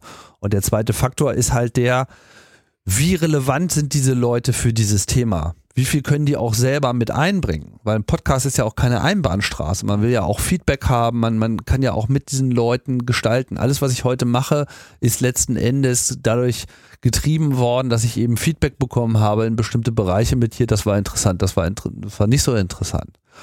Und äh, dementsprechend muss ich halt auch immer wissen, an wen wende ich mich und wie spreche ich diese äh, Personen auch an. Man sollte halt von vornherein klar machen, dass man hier eigentlich vorhat, einen Raum für alle zu schaffen, in dem man sich möglichst selbst nicht so wichtig nehmen sollte und äh, dass man eigentlich eine Dienstleistung anbietet. Nämlich eine Dienstleistung, Informationen in eine Teilöffentlichkeit hinein zu moderieren. Und diese Öffentlichkeit hat was davon. Entweder weil die Informationen als solche schon mal interessant sind, das ist immer gut, oder auch weil die Art und Weise, wie diese Informationen rübergebracht werden, eine Qualität haben. Entweder weil es besonders unterhaltsam ist oder weil es didaktisch besonders klug ist, ja, dass man da einfach eine gute Methode hat. Im Idealfall natürlich eine Mischung aus allem. Und so kann man dann auch seine Ansprache ausrichten, wenn man dann mal eine erste Sendung aufnimmt, weil man, man kann nicht reden, ohne zu wissen, mit wem man eigentlich spricht. Klar, die Leute sind natürlich am Anfang nicht da, aber man muss sie halt im Kopf haben. Man muss halt quasi diese Community, die man im, im, im Kopf hat, einfach ansprechen und sagen so, hier, ihr seid vermutlich von der Gestalt und ich mache jetzt hier mal meinen Beitrag. Und dann gucken wir mal, ob wir da zusammenkommen. Und das ist meiner Meinung nach der, der, der, der wichtigste Inkubator am Anfang. Da ist es dann erstmal noch nicht ganz so wichtig, dass man sein ganzes Technik-Setup schon vollkommen im Griff hat. Auch wichtig, können wir auch gleich nochmal drüber reden, so, aber ja wenn das nicht stimmt, dann braucht man auch gar nicht erst anzufangen. Es sei denn, man interessiert sich eigentlich nur für Computer und Audiotechnik und, und, und, und, Internet. So, ne? Ich glaube, der Fall, ähm, der mir gerade vor Augen schwebte, war sogar eher der umgekehrte, dass vielleicht das Interesse für Audiotechnik und Computer gar nicht so unbedingt vorhanden ist, man aber sehr genau weiß, ich habe eine Zielgruppe, sei es 400 Studierende, die ich jetzt aufgrund der geschlossenen Unis nicht ähm, in, der, in der Vorlesung haben kann oder 20 Leute in meiner Arbeitsgemeinschaft, wo wo ich dasselbe Problem mit habe. Also wo ich diesen Empfänger schon ganz gut vom inneren Auge habe, mir jetzt aber Gedanken machen muss, über welchen Kanal komme ich denn da jetzt eigentlich hin? Und da ist ja gerade aus den eben genannten Gründen, also Stichwort zeitunabhängiges Anhören, ich muss nicht zu einer bestimmten Uhrzeit irgendwo sein, ich kann das eventuell nebenbei machen, wobei da wäre ich vorsichtig, ob man jetzt wirklich komplexe Inhalte auch noch komplett nebenbei machen kann, aber gut. Ähm, meistens wahrscheinlich doch, wenn man es gut aufbereitet. Äh, aber das ist wahrscheinlich sogar klar, an wen geht's. Insofern ja, fragen wir uns vielleicht, frage ich dich mal hinsichtlich der Technik, wo fängt man denn an, wenn man jetzt so gar nicht wirklich äh, affin ist und sagt, ich will das aber jetzt gerne auf diesem Kanal mal ausprobieren? Also erstmal, der ganze Audiokram, das ist jetzt auch kein Hexenwerk. Ja, also es ist jetzt nicht, äh, es ist kein, kein Bereich, den man sich nicht irgendwie innerhalb von ein paar Wochen auch mal erarbeiten kann. Klar, man geht da auch dann immer durch den einen oder anderen Fail äh, durch, aber so richtig komplex ist das jetzt nicht. Ja, man nimmt hier kein Mathestudium auf, nur um irgendwie das richtige Mikrofon für sich auszuwählen. Mhm. Eine pauschale ähm, Empfehlung, womit man starten sollte, ist immer ein bisschen schwierig, weil das hängt dann immer von der Situation ab. Ja, also rede ich alleine in meinem Zimmer und mache so monologische Beiträge, ist eine andere Anforderung als ich bin äh, mit Leuten im Gespräch oder ich bin mit vielen Leuten im Gespräch oder ich bin mit unterwegs mit vielen Leuten im Gespräch. Ne? Mhm. Es ist ein Unterschied, ob ich viel mit Einspielern arbeite oder ob das überhaupt nicht vorkommt. Grundsätzlich kann man sagen, ähm, es ist meiner Meinung nach eine gute Idee, mit Kopfhörern zu arbeiten. Da spalten sich so ein bisschen die, die Welten. Ne? Gerade Leute, die halt aus dem Videobereich kommen, die wollen ja auch immer hübsch aussehen. Und für die ist so Kopfhörer aufhaben irgendwie, weiß ich nicht, zu nerdy. So, die wollen vor der Kamera stehen und die wollen irgendwie frei äh, reden und so gesehen werden, wie sie sind. So. Und empfinden so einen Kopfhörer als störend. Das ist schon mal etwas, glaube ich, was auch so Video und Audio auch schon mal so ganz grundsätzlich voneinander trennt. Ja. Ich sitze auch auf einer Bühne, wenn ich meine Podcast live mache, habe ich auch einen Kopfhörer auf. Warum? Weil ein Kopfhörer einfach eine maximal intime Gesprächssituation herstellt. Auch wenn ich in einem Raum bin mit meinen Gesprächspartnern, ich weiß einfach mit Kopfhörern, also nicht nur, dass ich dann auch problemlos immer mal was einspielen kann und wenn es nur so ein Podcast-Intro ist, was einfach schon mal so einen Ton setzt und so, so ein Gefühl auch äh, in den Raum zaubert, mhm. ist halt auch, man macht es den Leuten auch äh, dadurch leichter, einem selbst zu folgen und man kann halt auch leise reden. Man muss nicht unbedingt den Raum füllen und man muss nicht den akustischen Gegebenheiten groß entgegenarbeiten und sich irgendwie anschreien oder so. Mhm. Äh, man kann halt auch mal ganz zurückhaltend, leise irgendwas formulieren und man hört es halt trotzdem. Und diese intime Situation, so dieses, als ob sich alles um einen herum so ein bisschen wuschelig wie so eine Decke äh, um einen herum legt, das hat schon einen Rieseneffekt. Also, Kopfhörer, tolle Sache. Und, du hast und das ist halt auch der Grund, ja. Du hast noch einen anderen Effekt. Ähm, du, gerade bei ähm, Gästen, die das jetzt nicht so regelmäßig machen, äh, stimmt der Abstand zum Mikrofon natürlich, ne? Das ist dann halt mit Headsets. Ja, also ich habe ja jetzt erstmal nur so, vom Kopfhörer gesprochen. Ich verstehe, du meintest nur den Kopfhörer, ja. Mhm. ja genau, also es geht mir erstmal nur um Kopfhörer. Es gibt Leute, die arbeiten halt trotzdem auch mit Tischmikrofonen. Ah, ich verstehe. Ähm, mhm. ja, äh, das ist sozusagen dann die zweite äh, Frage. Was nimmt man denn überhaupt für äh, Mikrofone? Da muss man, können wir ja mal jetzt ein bisschen nerdiger äh, werden vielleicht. Also man muss erstmal bei, bei, bei Mikrofonen muss man ja grundsätzlich erstmal zwei äh, zwei grobe Kategorien von Mikrofonen unterscheiden. Das eine sind halt die einfachen dynamischen äh, Mikrofone, das sind so eigentlich diese Sangesmikrofone, die man auf einer Bühne nimmt. Die muss man halt relativ laut ansprechen etc. Die sind eigentlich für Podcasting meiner Meinung nach nicht so geeignet, weil man dann relativ laut sprechen muss. Und wenn man auch ein bisschen nur zu weit weg ist von dem Mikrofon, hört man halt auch gleich gar nichts mehr. Das ist ja ein gewünschter Effekt auf einer Bühne, weil man will Rückkopplung verhindern. Aber äh, für so ein gepflegtes Gespräch sind die eigentlich nicht so gut. Das andere sind halt die Kondensatormikrofone oder eben auch diese einfachen Elektretmikrofone, wie sie in jedem Smartphone auch drin sind, die eben im Prinzip jedes Geräusch erfassen. Mhm. Ja, da kann man halt auch sehr leise vor sich hin atmen und das kommt dann irgendwie auch noch an. Das erzeugt natürlich gleich das nächste Problem, dass eben auch genau diese ganzen Nebengeräusche auch noch mit drin sind. Da muss man halt irgendwie äh, schauen, wie man damit klarkommt. Jetzt gibt's Leute, die mögen halt diese opulenten, riesigen, dicken, fetten Apparate. Das ist ja im Radio zum Beispiel, wenn man in ein Radio geht, hat man auch einen Kopfhörer auf, aber man hat in der Regel immer so ein stehendes Mikrofon. Das ist halt ähm, dem geschuldet, dass man im Radio eben extrem äh, Klang verliebt ist und man möchte halt gerne den vollen Umfang der Stimme auch komplett abbilden. Und das geht natürlich am besten mit diesen sogenannten Großmembran-Kondensatormikrofonen, also diese fetten Teile, die man ja immer gerne so sieht, auch so als Symbol für Podcasting, so das fette, dicke Mikrofon, ne? so das mhm. am besten noch so ein Neumann-Mikrofon, wo so jedes Mikrofon irgendwie 5.000 bis 10.000 Euro kostet klar, die sind äh, toll. und da kann man dann auch wirklich noch einen halben Meter von entfernt sitzen und äh, hat auch immer noch so einen richtig schönen rollenden Bass in der Stimme. Nur, äh, wie du schon äh, richtig sagtest, da ist dann halt das mit dem Abstand und dem Winkel, je nachdem, wohin diese Mikrofone ausgerichtet sind, also diese Niere, die man da äh, immer aufgezeichnet bekommt, wenn man sich die Spezifikationen von so einem Mikrofon anschaut. Also das quasi das Empfangsfeld, wo man diese Mikrofone, von wo aus man diese Mikrofone ansprechen kann, damit sie überhaupt was aufzeichnen. Die muss man halt berücksichtigen. Und Leute, die mit Mikrofonen nicht so viel Erfahrung haben, äh, haben dann eben Schwierigkeiten, weil sie das eben so nicht äh, kennen und nicht realisieren in dem Moment, einfach drauf losreden und dann irgendwo an diesem Mikrofon vorbeireden und gar nicht merken, ähm, dass man sie jetzt gar nicht mehr so gut hört. Deswegen verwende ich persönlich Headsets, also was du meintest, ne, wo das Mikrofon noch mit am Kopfhörer dran ist. Das hat einfach diesen großen Vorteil, einmal das Mikrofon richtig eingestellt, passt das dann halt in der Regel. Hm. Klar, man kommt da leichter mal dran und dann macht man so Kratz am Mikrofon, passiert alles, kann man auch nicht unbedingt immer rausschneiden, ist aber jetzt auch nicht der Untergang des Abendlandes. Also das kriegt man schon irgendwie hin. Man sollte halt vermeiden, dass die Leute nicht die ganze Zeit so ins Mikrofon äh, reinatmen, aber das kriegt man dann halt mit der Zeit eigentlich schon hin. Mhm.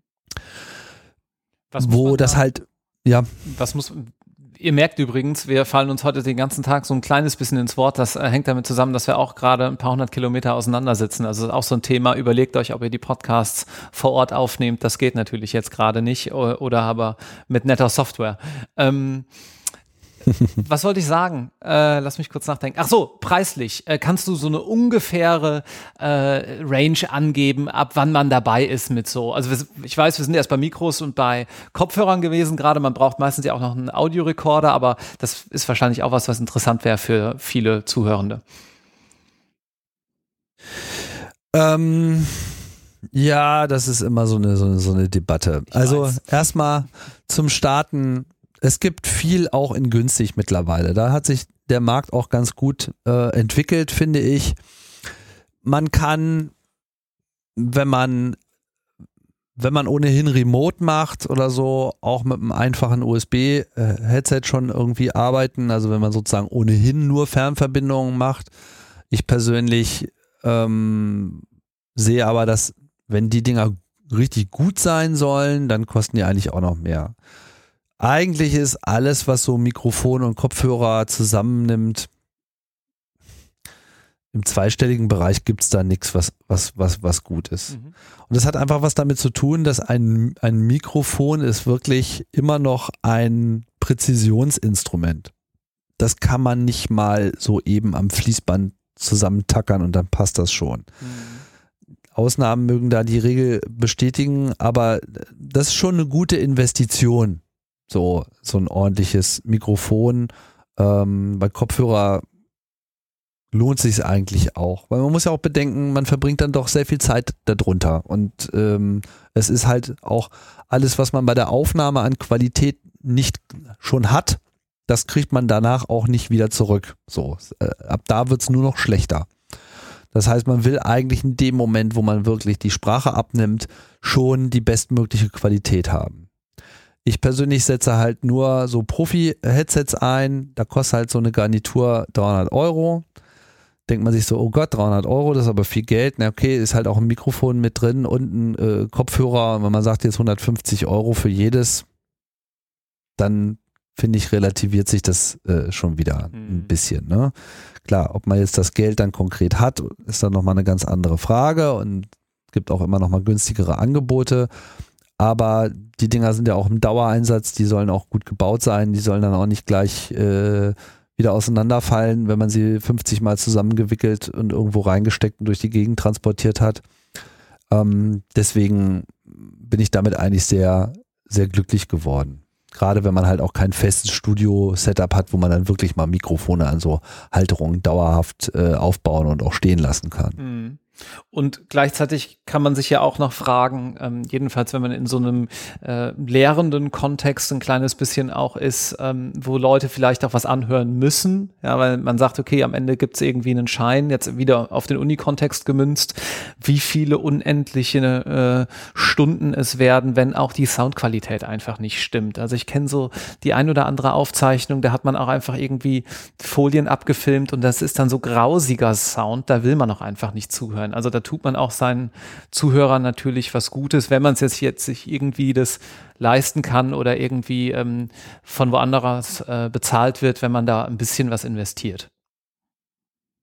Genau, es sind auch vor allem zwei Aspekte, die man noch berücksichtigen muss, ist, ähm, wenn man jetzt so extrem hallige ähm, Aufnahmen zum Beispiel macht. Ne? Du sitzt jetzt auch gerade in so einem Raum, der akustisch nicht unbedingt optimal ist. So, das höre ich ja bis hier. Ja, du hast also, ja, also ich habe es schon mal äh, schlimmer äh, gehört, aber auch da könntest du relativ einfache Maßnahmen äh, ergreifen, die teilweise auch wohnungsverschönernden äh, Effekt haben können. Ne? Also der Feind jeder Audioaufnahme sind halt nackte Wände und vor allem nackte Fenster. Ja, ich muss ja, also, Basotec andrehen hier heute. ja, auch das muss es nicht unbedingt äh, gleich sein. Ja, das ist ja dann auch schon relativ teures äh, Zeug. Also du redest von diesem Melamin, Harzschaumstoff. Das ist so eigentlich der ja, der, der, der, der beste Stoff, den man, glaube ich, so haben kann, äh, ist halt auch gleich B1, also kann man halt auch gefahrlos überall hinhängen und erfüllt sofort die Brandschutzvorschriften. Aber wenn man sich halt einfach nur, äh, was weiß ich, man kann ja heute auch relativ günstig in diesen ganzen Printshops und Online-Dingern sich so äh, äh, Bilder, schöne Bilder, die man vielleicht selber gemacht hat, auf Stoff ausdrucken, kriegt die auf so einen Holzrahmen und dann steckt man da hinten einfach ein bisschen Wolle rein, äh, dann oder auch einfach normalen Schaumstoff besser halt diesen richtig mhm. guten schalldämmenden Stoff äh, kriegt man auch teilweise als Reste äh, wunderbar auf Ebay. So hier einfach einen Sack Basotec Verschnitt und so kann man sich einfach hinten ins Bild rein äh, stopfen, hängt das an die Wand, hat ein schönes Bild an der Wand und äh, wieder so ein Ort, wo gut, ganz gut der Schall genommen wird. Aber auch Gardinen helfen, Bücherregale, äh, Pflanzen, alles was in irgendeiner Form den Sound bricht, ist alles äh, hilfreich. Und in so einem Uni-Kontext, wo natürlich die Kosten dann auch mal eine Rolle spielen, sollte man halt dann einfach auch mit der Organisation reden und sagen, hör mal, habt ihr nicht einen kleinen Raum, den man einfach mal dauerhaft in so ein Aufnahmestudio umwandeln kann? So, der vielleicht auch noch irgendeine Zweitnutzung äh, hat als Kleinbibliothek oder Rückzugsraum oder so, aber den man sich dann eben definitiv auch mal mieten kann, sagen kann, hier, wir wollen da mal zwei Stunden rein, wir wollen da mal eine Sendung aufnehmen und dann hat man dann eben einen Schrank, wo eben ordentliche Headsets drin sind, wo ein Audiointerface schon vorkonfiguriert ist und ein kleines Aufnahmegerät dabei ist, da drückt man irgendwie äh, auf Rekord, zieht danach die SD-Karte äh, raus und dann, dann hat man alles, was man braucht. Das kann man schon machen. Ja, kleine Bibliotheken sind tatsächlich ein sehr guter Tipp. Also ich bin normal auch äh, in einem anderen Kontext unterwegs. Das hier ist jetzt Homeoffice geschuldet mit tatsächlich den schlimmsten Wänden, die man sich vorstellen kann. Alles relativ blank. Ähm, aber ja, genau, kleine Bibs äh, sind super. Ähm, oder auch, ja, also diese gläsernen Konferenzräume in Kanzleien sind auch oh. ganz schlimm. Ja. Oh, also, das ist auch wirklich das Schlimmste überhaupt. Also das ist auch, auch moderne Bürogebäude. Ich weiß nicht, was die Leute sich denken, weil den Aspekt habe ich jetzt noch gar nicht erwähnt. Darauf wollte ich ja eigentlich noch kommen. Hall ist Stress hm. beim Hören. Das stresst dein Ohr. Und stresst nicht, natürlich nicht das Ohr, sondern es stresst das Hirn. Weil das Hirn die ganze Zeit versucht, die eigentliche Information von dem, was da akustisch ankommt, zu trennen. Und deswegen ist es sinnvoll, hallfrei zu sein. Nicht, weil es besser klingt, sondern weil es weniger Stress erzeugt. Und äh, es dem Hirn einfacher fällt, das hier rauszunehmen. Außerdem ein reines Signal, was eben nicht hallüberladen ist oder sogar irgendwelche anderen Störgeräusche hat natürlich, äh, kann man auch viel besser weiterverarbeiten. Ja, also man zieht das ja dann in der Regel auch noch auf so eine einheitliche Lautstärke in der Nachbearbeitung, damit eben äh, das Signal auch deutlich zu verstehen ist, dass also auch leise gesprochene Passagen am Ende dieselbe Lautheit haben. Mhm. Das ist dann sozusagen, ja, es geht nicht um Volume im Sinne von Lautstärke, sondern es geht sozusagen die frequenzabhängige Lautstärke, die sogenannte Lautheit oder Lautness. Man kann sich heute mit so Portalen wie ähm, Auphonic oder sowas, äh, die machen einem das quasi automatisch oder wir gleich auch nochmal drauf sprechen kommen, hier Ultraschall als Produktionsumgebung macht sowas auch. Dann ähm, zieht man quasi die äh, das Signal hoch, aber wenn das Signal halt an sich schon mal verzerrt ist oder eben verhallt ist, zieht man natürlich auch die ganzen Störgeräusche mit hoch und dann hat man nicht so gute Ergebnisse, beziehungsweise zieht all das, was belastet ist, auch noch mit laut. Und ein Podcast, und das ist auch so eine Anforderung, die man durchaus nochmal mit bedenken sollte, werden sehr oft unterwegs gehört. Mhm. Also in Umgebungen, die selber auch laut sind.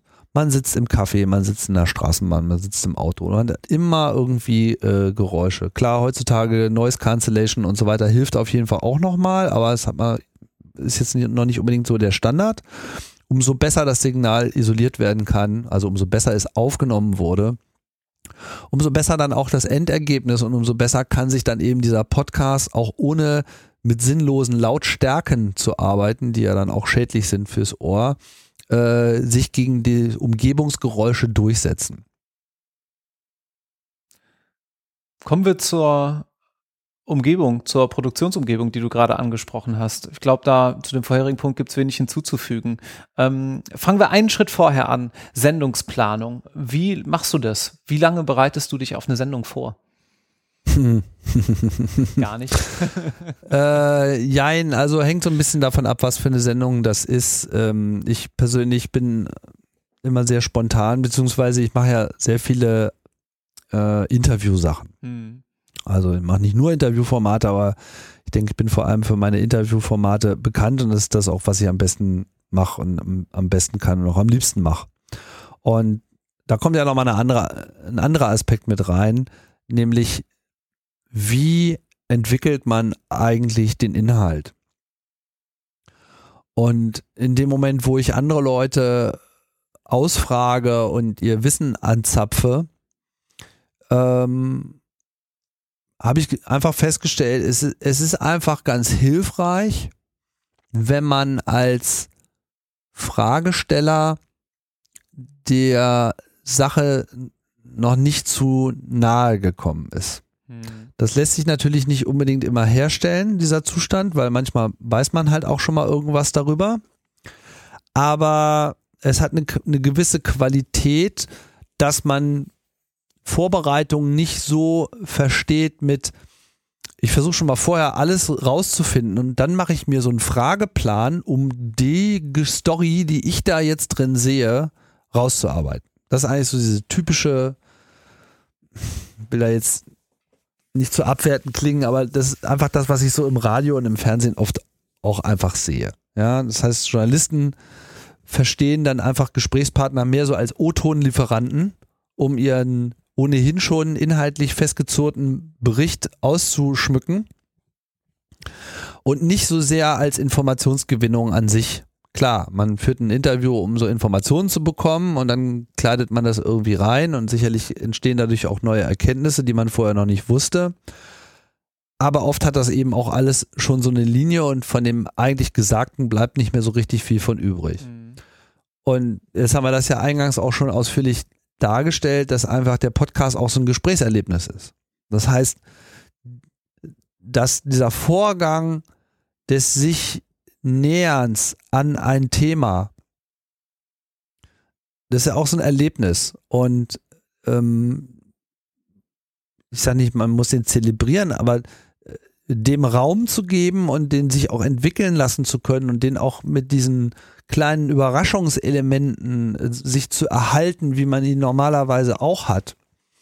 Das ist schon auch eine Qualität an sich und deswegen bin ich dazu übergegangen, nicht zu viel Zeit auf Vorbereitung im Sinne von, ich versuche mir schon mal alles anzulesen darüber, was ich wissen muss, sondern ich versuche mich nur so weit einem Thema zu nähern, dass ich so das Gefühl habe, ich weiß, wo A und wo Z ist. Und dass das dass es wahrscheinlich auch rollt, oder? Also, dass du ein paar qualifizierte Fragen stellen kannst und das Gegenüber sozusagen auch ins Erzählen kommt und dann sich von da weiterentwickeln kann, würde ich mal annehmen. Genau. Und, und dass man eben auch so Nebenkriegsschauplätze einfach mal mitnimmt und äh, das Abschweifen und so. Also alles, was eigentlich normalerweise so unter Bäh fällt und dass man, dass das ja nicht passieren soll. Man muss immer on point sein, man muss immer irgendwie ne, wie, wie reden wie gedruckt und so. Ne? Genau das finde ich halt langweilig. Ich will nicht, dass die Leute reden wie gedruckt. Ich will, dass die Leute reden wie wenn sie reden, ja, wenn sie einfach in Flow kommen, weil dann eben wieder diese ganzen Meta-Informationen damit drin sind. Man hört die Begeisterung, man hört irgendwie äh, die Zweifel, man, man, man hört äh, Momente de, des Nachdenklichseins. Und was ich mir so über die Zeit ein bisschen angeeignet habe, ist halt einfach eine Fähigkeit, das Ganze mehr oder weniger in Echtzeit zu begleiten. Das braucht ein bisschen Erfahrung, das braucht ein bisschen Zeit, weil man ja natürlich am Anfang erstmal ganz andere Sorgen hat. Oh Gott, nimmt die Scheiße überhaupt auf und äh, klingt das jetzt gut oder äh, ja, habe ich hier irgendeinen Fehler äh, gemacht und man muss sich die ganze Zeit darüber Gedanken machen, was frage ich denn als nächstes. Äh, all diese ganzen Sachen und es gehört ein bisschen was dazu ähm, sich das so anzutrainieren, gleichzeitig zuzuhören, gleichzeitig schon einen Schritt voraus zu sein, äh, festzustellen, läuft das Gespräch gerade aus dem Ruder, was tue ich dagegen, äh, läuft meine Technik, wie viel Zeit habe ich noch? Also es sind ja alles so Fragen, die da so ein bisschen mit reinkommen. Mhm. Ist das jetzt zu langatmig? Muss ich hier irgendwie was Belebendes machen? Ist das zu trocken? Muss ich mal einen Witz machen?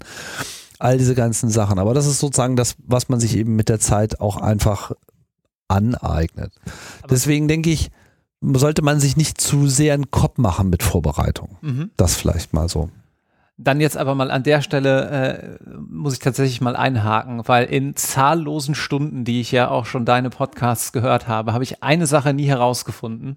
Wann machst du die Chapter Marks? Also das ist klar, während der Aufnahme und dann, wie, wie, wie ist das von deinem Flow her? Schaust du dir das nachher nochmal an und guckst, worüber dann gesprochen wurde oder kannst du das tatsächlich on the fly sagen, ja, hier kommt jetzt gleich das, weil klar, retrospektiv kann man es immer sagen, aber so dieses Gefühl dafür zu haben, was jetzt gleich kommt, ist doch recht schwer, oder?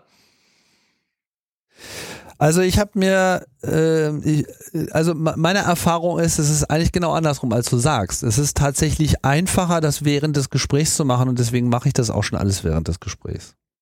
Weil ich eigentlich während des Gesprächs sehr viel, sehr viel bessere Vorstellung davon habe, wann irgendwie was abgeschlossen ist und wann ich auch was Neues mache. Also einerseits gibt es natürlich die offensichtlichen Punkte mit so, okay, ich habe das Gefühl, meine Frage ist beantwortet. Ich ziehe jetzt den nächst, die nächste Notiz, die ich mir gemacht habe, das nächste Stichwort hoch und versuche da jetzt das Gespräch hinzubringen. Das ist so ein klassische No-Brainer-Kapitelmarke. Schwierig wird's, wenn man halt so Gesprächspartner hat, die einfach auch keinen Punkt und kein Komma gesetzt bekommen, ja, die einfach daherreden, wunderbar, sich auch gerne reden hören offensichtlich und sich selber auch nicht ganz so unter Kontrolle haben, worüber sie jetzt eigentlich gerade reden und von, von Hölzchen auf Stöckchen kommen und immer wieder abschweifen und dann immer wieder eingefangen werden müssen, weil sie ja eigentlich gerade was ganz anderes gefragt worden sind. So, das, da wird's dann ein bisschen schwierig, wenn sich das alles so vermischt wie so ein Brei, ja, man immer wieder so Nebenkriegsschauplatz und dann, äh, ich wollte jetzt aber dann doch nochmal und die Frage ist ja eigentlich noch gar nicht so richtig beantwortet worden, dann wird's ein bisschen schwammig und schwierig. Oder halt auch Gespräche, wo man irgendwie nicht so richtig den Grip findet mit worüber reden wir jetzt eigentlich gerade wirklich? Mhm. Ja, mhm. sind wir jetzt gerade auf irgendeiner Metaebene äh, verhaftet oder ist es jetzt irgendwie klar? Also manchmal sind die Dinge einfach offen und schwierig und schwammig und schwer zu greifen und da leidet dann auch so eine Kapitelmarke drunter. Aber grundsätzlich ist Kapitelstruktur funktioniert bei mir sehr viel besser, seitdem ich angefangen habe, das eigentlich schon während des Gesprächs zu machen und mitzudenken. Ich habe ja immer so einen kleinen, ich arbeite hier mit diesen, ähm, mit diesen äh, Bluetooth-Controllern von, von der Wii, mhm. von der Nintendo Wii, mit dem man so schön Tennis spielen äh, kann. Das ist einfach super, weil die haben irgendwie viele äh, Knöpfe und man kann die gut in der Hand halten, Akku hält eine Weile und man kann die mit Bluetooth mit dem Rechner äh, koppeln. Und ich drücke dann halt auf eine Taste und habe dann eben auch gleich so eine Markierung direkt in meiner Aufnahme. Ist das eigentlich irgendwo dokumentiert, wie du das, wie du das gebaut hast? Ich habe da mal ein paar Mal von gehört. Kann man sich das irgendwie nachbauen? Äh, ja, da muss man auch gar nicht so viel bauen. Also da können wir gleich nochmal bei den Tools drauf eingehen. Mit Ultraschall und so weiter kriegt man das mehr oder weniger äh, alles äh, kostenlos. Ah ja, okay. Das ist nicht, nicht schwierig. Also äh, zumindest auf dem Mac. Ich kann jetzt ehrlich gesagt nur über den Mac reden. Ja. Ich finde ja, der Mac Klar. ist das optimale Produktionsenvironment für so eine Geschichten. Äh, geht auch irgendwie äh, auf Windows, aber da kann ich mich nicht zu groß zu äußern. Mhm, okay, dann lass uns doch mal ähm, da ein bisschen drauf eingehen. Also ähm, dann machen wir das jetzt hier noch die letzten äh, paar Minuten zu einer kleinen äh, Hilfestellung für Mini-Podcaster, für mich. Ich erzähle dir mal, woher ich komme, weil vielleicht geht's ja dem einen oder anderen auch so und dann kannst du mal sagen, ähm, wie du das machen würdest, wenn das in Ordnung ist für dich. Also ähm, normales Aufnahmeequipment, irgendwie alles zusammengeklaubt, äh, so ein bisschen online gelesen in den entsprechenden Foren. Wir verlinken das auch nochmal.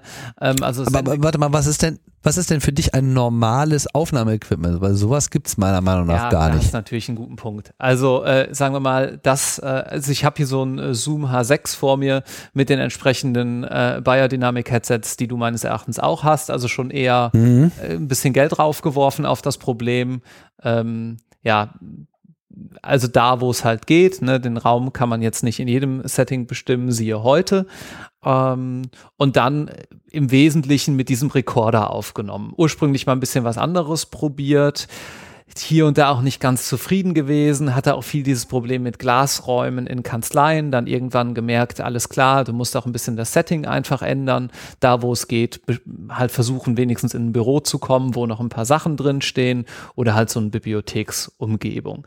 Auf den Rechner habe ich weitestgehend verzichtet bei der Aufnahme, was dazu führt, dass du dir den ganzen Spaß nachher natürlich am Rechner nochmal anschauen musst, sei es um Kapitelmarken zu setzen, Intro davor zu schneiden, ähm, das ist dann Post-Production-mäßig relativ zeitaufwendig, was man wahrscheinlich bei dem Umfang, den du da so raushaust an Stunden pro Monat, schwierig nur machen kann.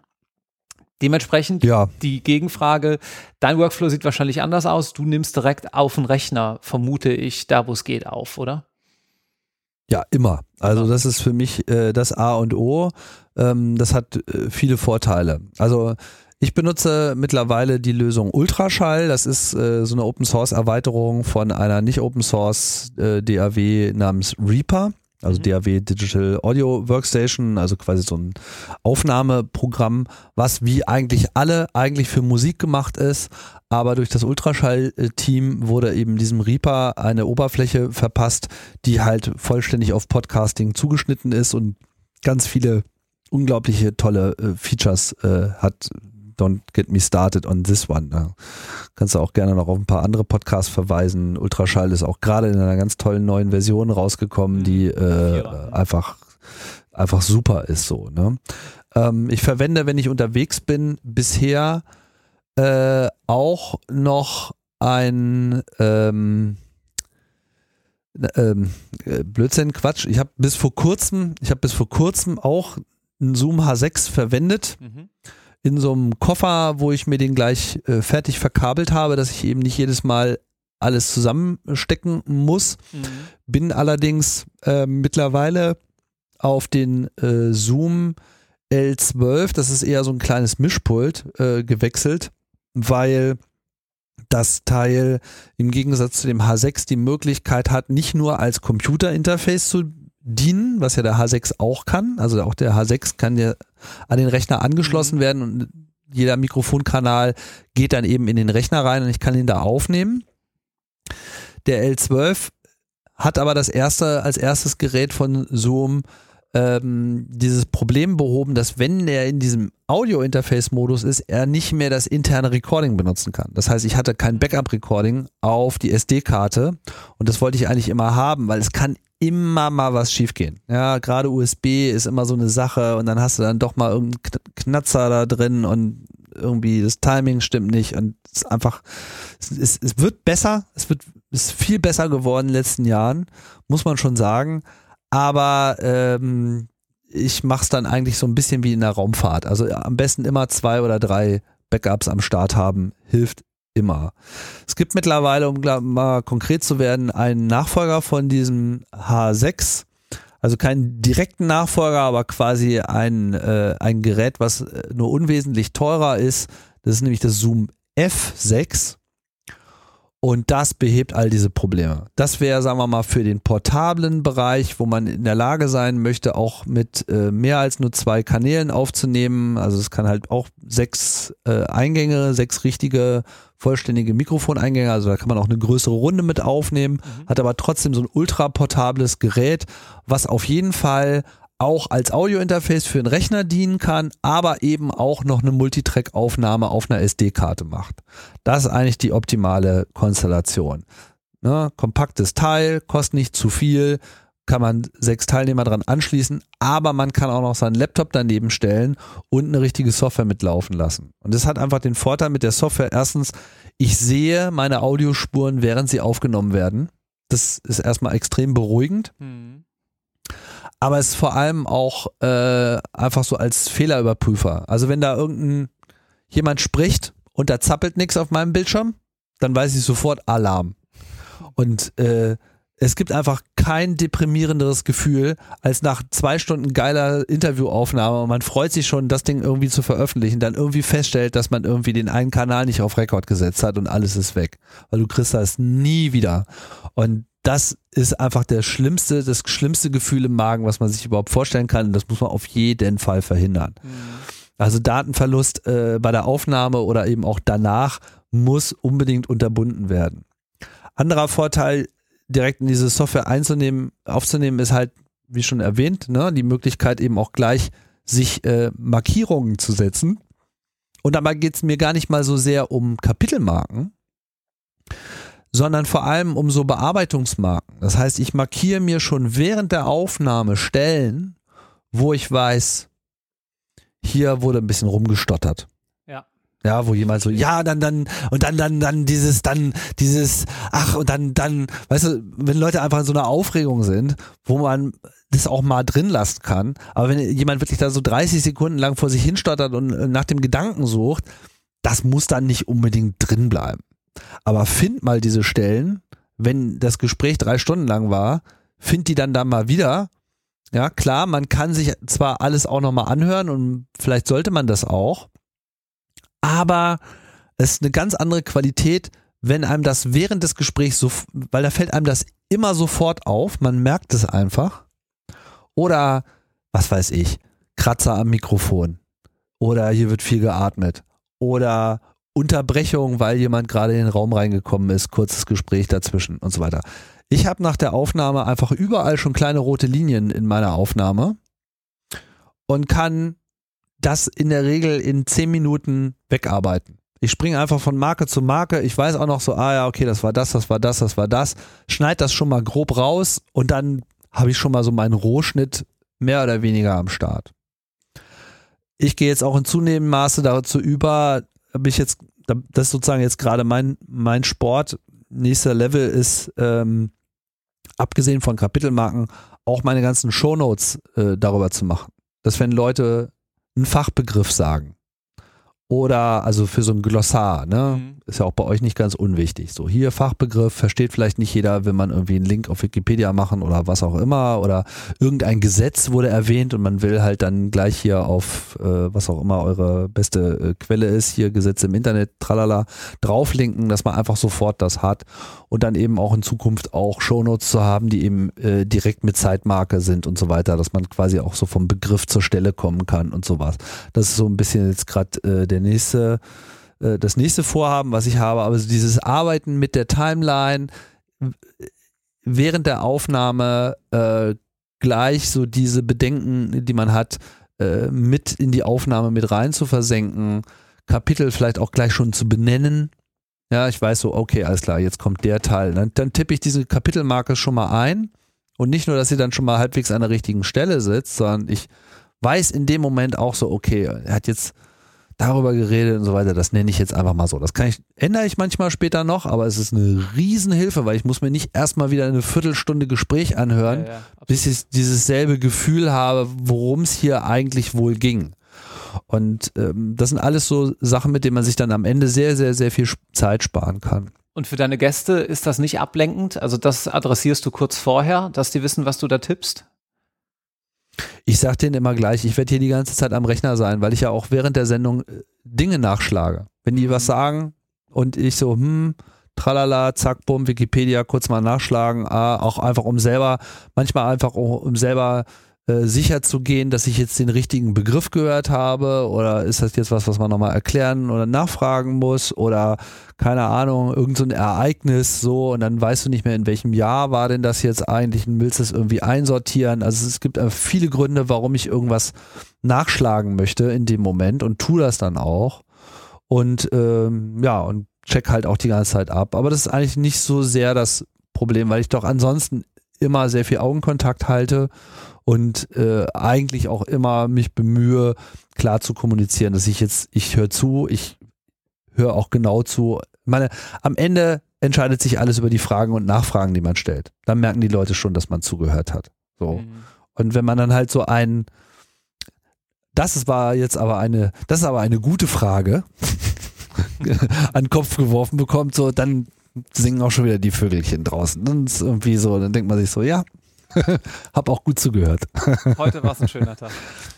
genau, heute war es ein schöner Tag. Ich habe gut zugehört und eine gute Frage gestellt. Oder, oder dass man auch Dinge mal zusammenfasst. Das ist äh, auch äh, ein wichtiges Element, dass man einfach nicht nur so zuhört und dann so, mm, ja, okay, und jetzt die nächste Frage, sondern dass man vielleicht dann auch einfach so einen etwas komplexeren Block, mm, so ein bisschen so dann so, ah, okay, das war jetzt, da war jetzt aber eine Menge, eine Menge drin dass man das vielleicht auch einfach mal mit den eigenen Worten ein bisschen zusammenfasst und nochmal nachfragt, so ob denn das sozusagen, wenn man es so verstanden hat, ob man es dann richtig verstanden hat, so, ne? Mhm. Solche Elemente. Und das macht es dann halt auch immer äh, Leuten einfacher zuzuhören. Das ist ein, finde ich, ein relativ wichtiges äh, Element, dass man eben nicht das Gespräch für sich führt, sondern eben einfach für alle, die zuhören. Dass, mhm. dass man mehr, eigentlich mehr so ein Proxy ist für, für, für alle. Und auch da hilft es eben, sich nicht zu sehr mit dem Thema vorher zu äh, ver, verbinden, weil man dann eben auch noch diese Überraschungselemente mit, mit drin hat. Naja, also wir wollen ja eigentlich über Technik reden, aber das, es hängt halt alles sehr miteinander zusammen. Technik. Äh, ermöglicht eben auch erst bestimmte Gesprächssituationen und dadurch in, äh, entsteht dann überhaupt auch erst die Anforderung, Technik so und so aufzubauen. Also dieses, dieses Ding mit diesem kleinen Controller, wo ich drei Tasten habe, wo ich irgendwie Markierungen machen kann, das ermöglicht so vieles und ist eigentlich den technischen Aufwand tausendmal wert. Ne? Und immer wenn ich dann irgendwo vor Ort bin und meine Batterien sind alle, dann verfluche ich den Tag auch schon wieder, weil ich mir denke, so, warum hast du keine Ersatzbatterien mitgenommen oder das mal vorher gecheckt? Können die Teile ganz einfaches Bluetooth und die werden connected oder wie läuft das? Genau, also ich habe auf dem Mac habe ich halt nochmal so eine so eine Software Osculator heißt sie, die die hat halt explizit Treiber dafür und setzt das dann in MIDI um. Ja, okay. Und das heißt letzten Endes ja. sind das halt einfach nur MIDI Tasten und dann kann ich das halt in der Software direkt auf bestimmte Actions machen. Dann sage ich halt einfach die Taste setzt äh, eine Kapitelmarke an die Stelle, wo gerade aufgenommen wird und äh, diese Taste löscht die letzte Marke, die ich gerade gesetzt habe, weil in dem Moment, wo ich dachte, jetzt mache ich meine nächste Frage, dann nochmal also nochmal so eine Anmerkung äh, meines Gegenübers äh, kam und dann eben die Kapitelmarke dann doch erst 30 Sekunden später zukommen hat. Aber dann kann ich sie in dem Moment gleich löschen, ohne groß in dem Programm rumfummeln zu müssen und so, so eine Sachen. Mhm. Alles klar. Ja, also damit hast du, ähm, ihr werdet es hoffentlich in den nächsten Folgen irgendwann hören, dieses Podcast-Setup äh, maßgeblich verändert.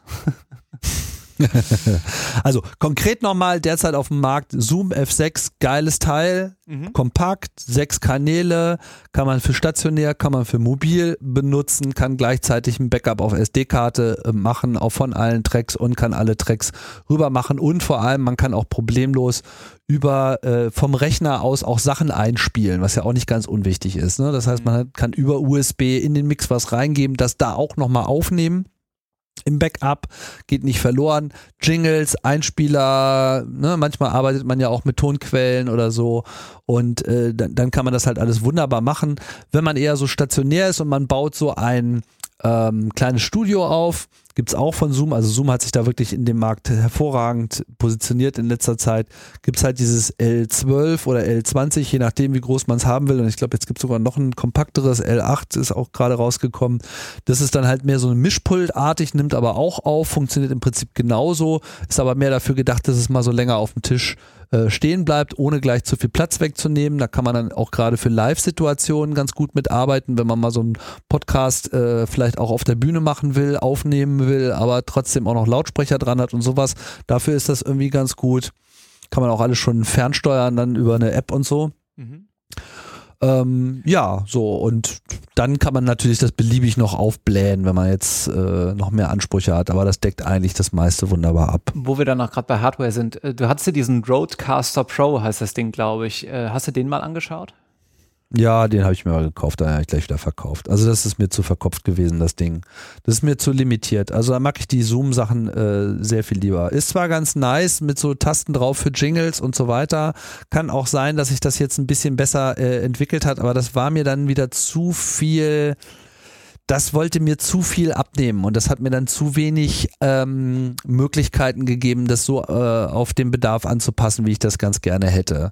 So mhm. wie die ganzen Kompressoren sich da verhalten haben und so weiter. Kann sein, dass das mittlerweile äh, besser wird, aber dann hast du da so eine Software und dann brauchst du die aber auch, um das zu bespielen und dann funktioniert das nicht äh, ohne und mm, ja, vielleicht kann man sich mal angucken. Ich glaube, mit Zoom ist auch geil und mit Rechner. Mhm. Aber es ist Geschmacksfrage. Also mag auch für manche Leute auch funktionieren. Rode ist da dabei, sich auf diesem Podcast-Markt zu positionieren. Die werden auch ihr Feedback bekommen. Kann gut sein, dass, dass da die Firmware noch besser wird. Ja, ein paar pfiffige Ideen hatten sie auf jeden Fall mit drin. Aber für mich war, war das nix. Also das hat nicht den Grad an, an ähm, Konfigurierbarkeit gehabt. Und ich will äh, in Zukunft auch ähm, weg von diesen ähm, Geräten hin zu reinem äh, Software-basierten Recording, aber ich glaube, das wird jetzt ein bisschen zu weit führen, ne? weil jetzt hier schon in so einem Podcast-Technik-Modus, glaube ich, keiner mehr folgen kann. Ich glaube auch, das ist ein ganz guter Cut, wenn wir den hier an der Stelle machen.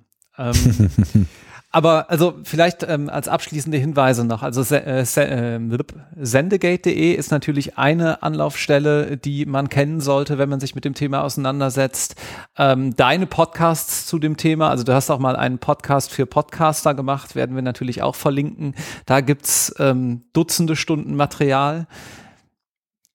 Und ja, da ist nicht so viel, in, in Lautsprecher ist nicht mehr so viel zu finden. Das war so ein bisschen äh, auch noch äh, aus einer Zeit, wo, wo es sonst nicht viel gab und danach hat sich auf einmal sehr viel verbessert. Also einerseits die Technik äh, etc. Mhm.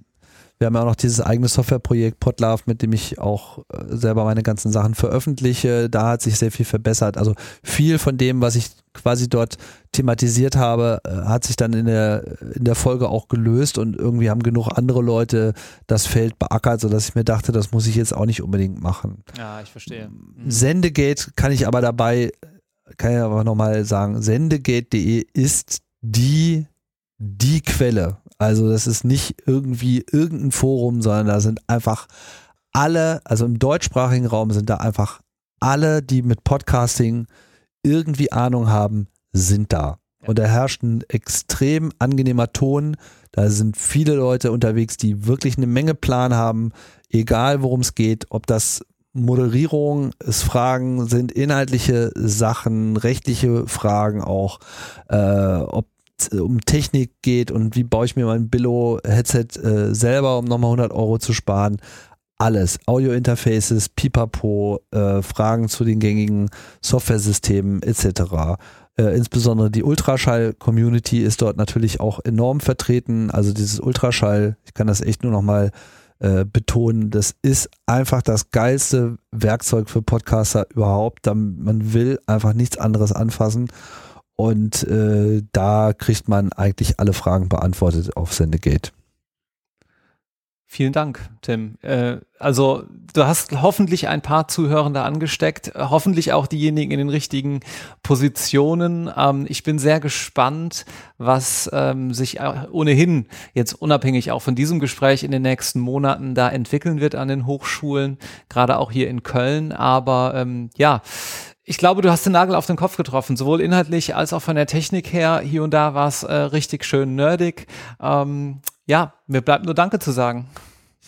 Vielleicht noch eine kleine Anmerkung noch so ein bisschen, Klar. warum, warum ich finde, dass man das halt auch für sich mal erwägen sollte. Also ich habe so viel gelernt, dadurch, dass ich einfach nur Gespräche geführt habe mit Leuten, die irgendwie besser können. Es hat mir enorm dabei geholfen, selber auch äh, mein, mein, mein Reden auch zu trainieren. Also gerade für Juristen ist ja, das hatten wir ja auch eingangs schon, es geht ja nicht nur darum, Gesetze zu verstehen, sondern es geht ja auch darum, Argumentationen zu liefern und, und sich im Diskurs und in der Debatte äh, zu schärfen.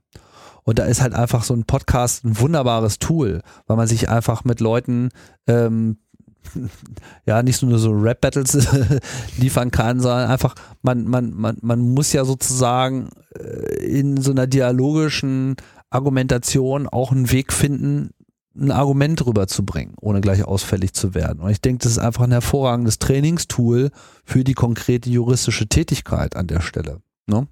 Und äh, ja, davon abgesehen, dass es an sich äh, Spaß machen kann und man vor allem auch lernen kann, sich eine Community zu erarbeiten, was vielleicht nicht jedermanns Sache ist, aber für die Leute, die da Lust haben und die eben auch, sagen wir mal, spezifische Bereiche äh, beackern wollen, sei es, dass man jetzt, keine Ahnung, Spezi werden möchte in Medienrecht oder so weiter, dass, dass man eben diese Nischen über so einen Podcast auch nochmal spezifisch adressieren kann und dadurch auch mit Leuten überhaupt erstmal in Kontakt kommt, die man sonst vielleicht so gar nicht erreicht hätte.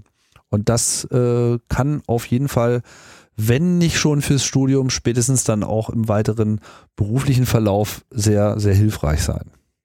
Das war doch sehr motivierend. Möge es nützen. Alles klar. Danke. Bis dann. Tschüss. Bitteschön. Ciao.